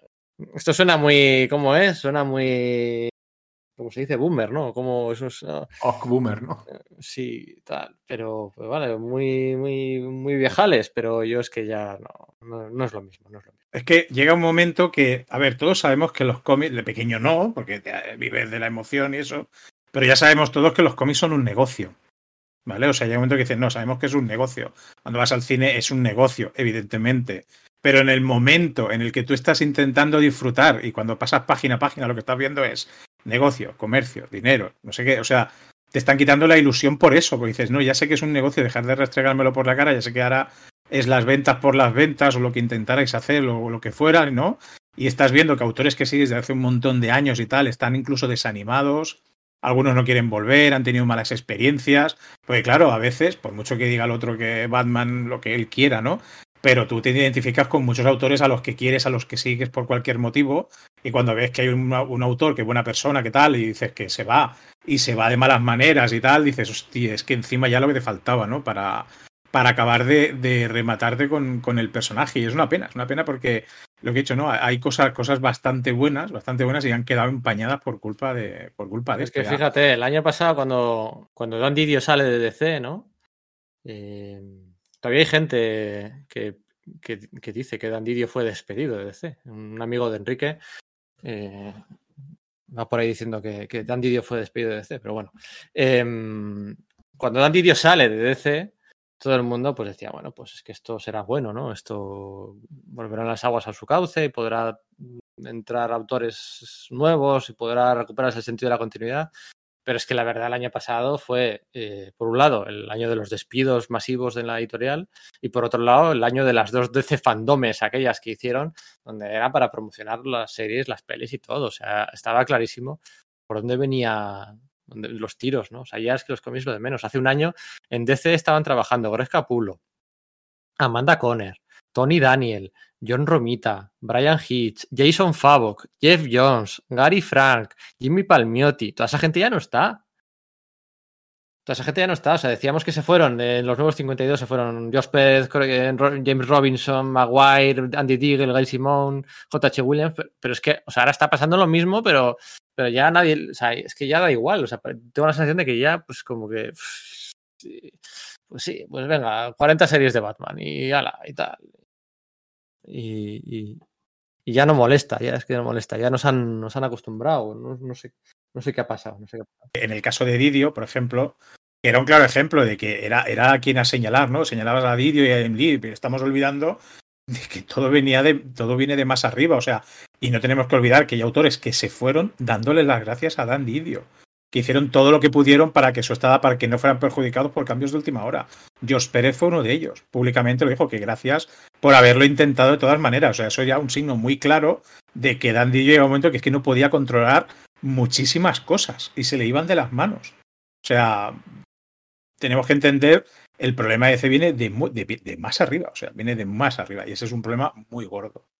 No saber, no saber lo que quieres o no saber ver lo bueno que tienes. De todas formas, hemos pasado de 2014 a la actualidad eh, y has reflejado un poco el sentir, con ese, sentir.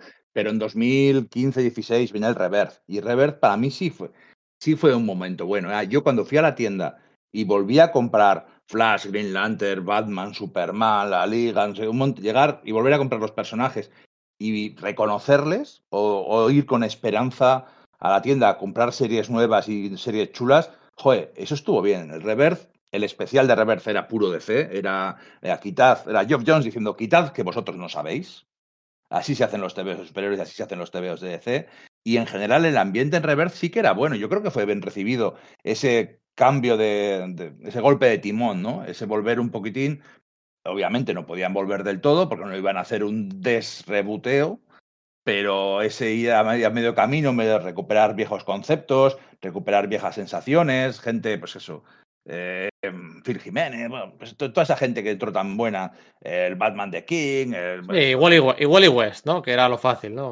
Como, pero, pero, pero, luego no hicieron nada con él. Eso... No, no, por eso, claro, un poco espejismo. Nah, pero, pero, pero, el Reverse sí que tuvo cosas muy chulas, ¿eh? El, eh, la serie de Tom King cuando antes de que Tom King se convirtiera en meme, los, los Green Lantern, el Green, la, Green Lantern de mm, ¿cómo se llama este? De Van, ¿cómo se llama? De Benditti. Sí, el, el, de, el de el Green Lantern de Benditti es una puta pasada. Es otro rollo. Yo, yo ahí ya volví a reconocer a los personajes. Eh, fíjate, con Green Arrow todas las vueltas que ha dado. Green Arrow en, en todos los nuevos 52 no sabían cuál era su origen, no sabían que, y Canario Negro literalmente ya no salían los cómics, hasta que luego la recuperaron como cantante y, y, poco a poco ha vuelto a ser lo que tiene que ser, ¿no? Con, bueno, la que tiene que ser, no necesariamente, pero bueno, a tener una relación con, con Flecha Verde y, y, que los personajes sean, que les dejen ser quienes son, no cambiarles eh, artificialmente porque sí, o sea, quitarles todo lo bueno, todo lo original que tienen. Eso se recuperó. Al final, eh, Reverse estuvo muy bien. Luego, al final, pues como todas las etapas acaban desinflándose, acaban, los ciclos acaban. Eso es algo normal. Eh, veremos ahora, Pedro. Yo sí que tengo ganas de leer los cómics nuevos de Superman y leer todo lo que está haciendo Tom Taylor. No sé, no te digo que tengo esperanza, creo que nunca va a ser como fue de 2002 a 2007, creo que es, recuperar ese, ese, relámpago es imposible, no, en general, ni, ni, ni, siquiera nosotros somos los mismos, pero bueno, tampoco éramos tan chavales cuando lo leímos, ¿eh? no, son, no es que fueran unos cómics que nos enamoraran de niños, sino que ya éramos señores mayores y aún así nos enamoraron, que eso es auténticamente difícil. Hombre, lo que sí se ha perdido es la idea de, del universo de ese como un sitio muy grande donde eh, podías tener un montón de historias relacionadas eh, unas con otras, ¿no? Eso sí lo hemos perdido.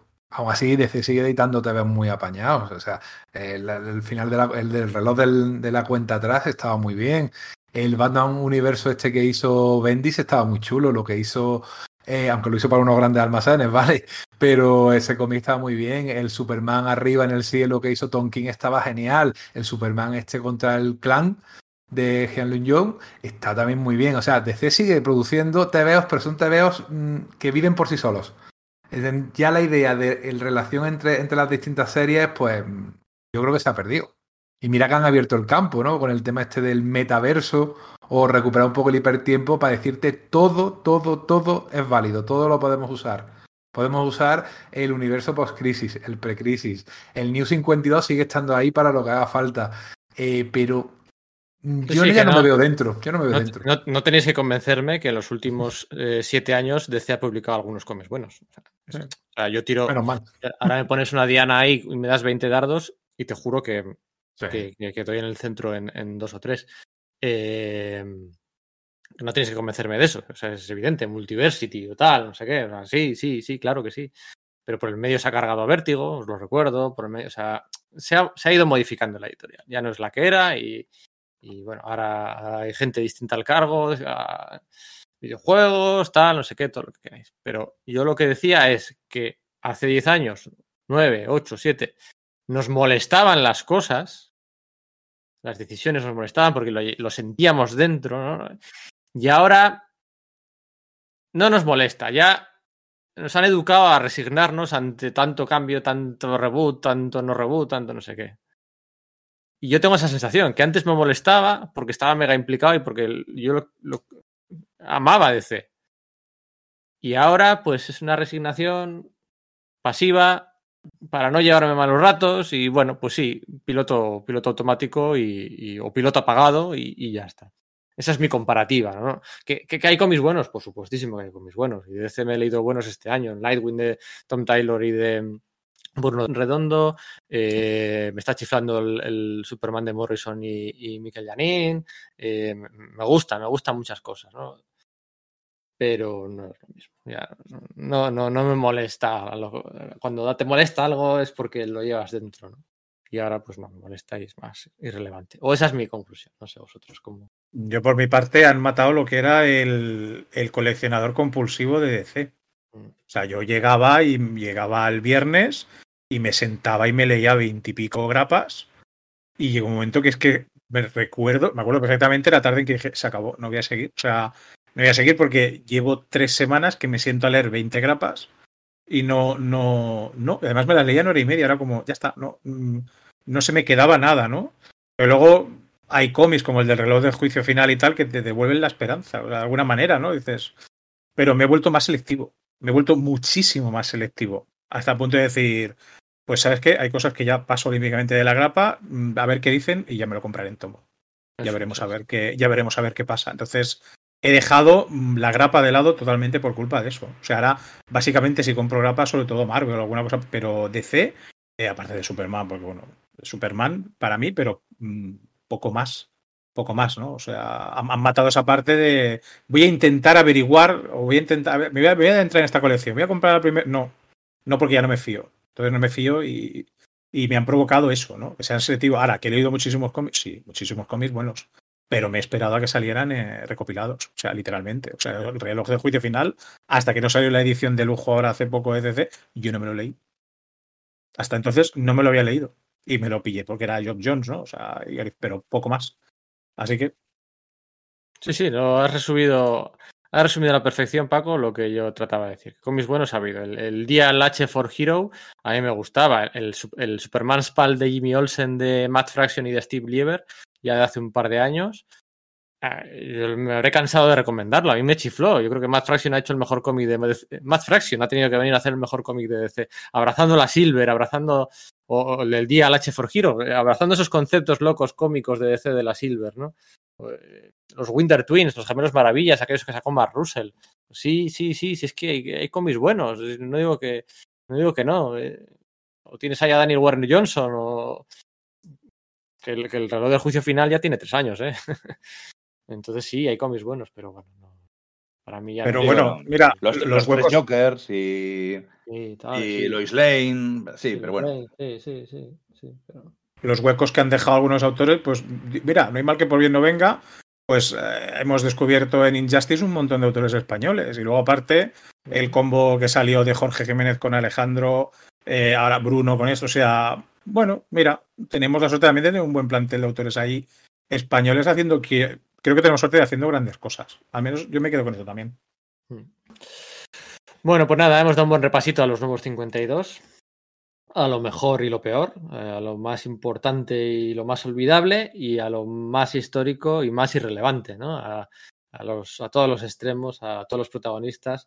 Jim Lee se ha, ido bastante de rositas de este podcast, que él tiene bastante responsabilidad barra culpa de mucho de lo que pasó en, aquellos años. Y nos hemos quedado a gusto, nos hemos quedado a gusto para ser el último programa de nuestra segunda temporada. Eh, Paco, ha sido un placer. A ver si te apuntas algún día. Quizá hoy así así como un saborcillo más amargo con cómics que bueno que igual. Pero seguro que podéis encontrar algún, podemos encontrar algún tema para que vuelvas pronto, hombre. Que, que, que algo así como más, no sé, algo más dorado, algo más glorioso, algo más. Eh, es más es que de esperanza. De esperanza, sí. de brillo, ¿no? Seguro que. Exacto. Ha sido un honor, o sea, en serio, muchísimas gracias eh, por invitarme, porque yo pensaba, bueno, que poco puedo aportar, pero charlar de esto, que es lo, lo, que me gusta cuando os escucho, es charlar con gente sobre uh -huh. cómics. Uh -huh. Eso es lo bueno. Así de simple, Correcto. charlar sobre cómics, ¿no? Que hay cosas malas, pero hay muchas cosas buenas, ¿no? Y ya solo eso ya da la vida. Eso es, pues nada, muchísimas gracias. Y nada, Íñigo, Enrique, acabamos nuestro segundo año. Parece Ajá. que, fue, parece que fue ayer que empezábamos.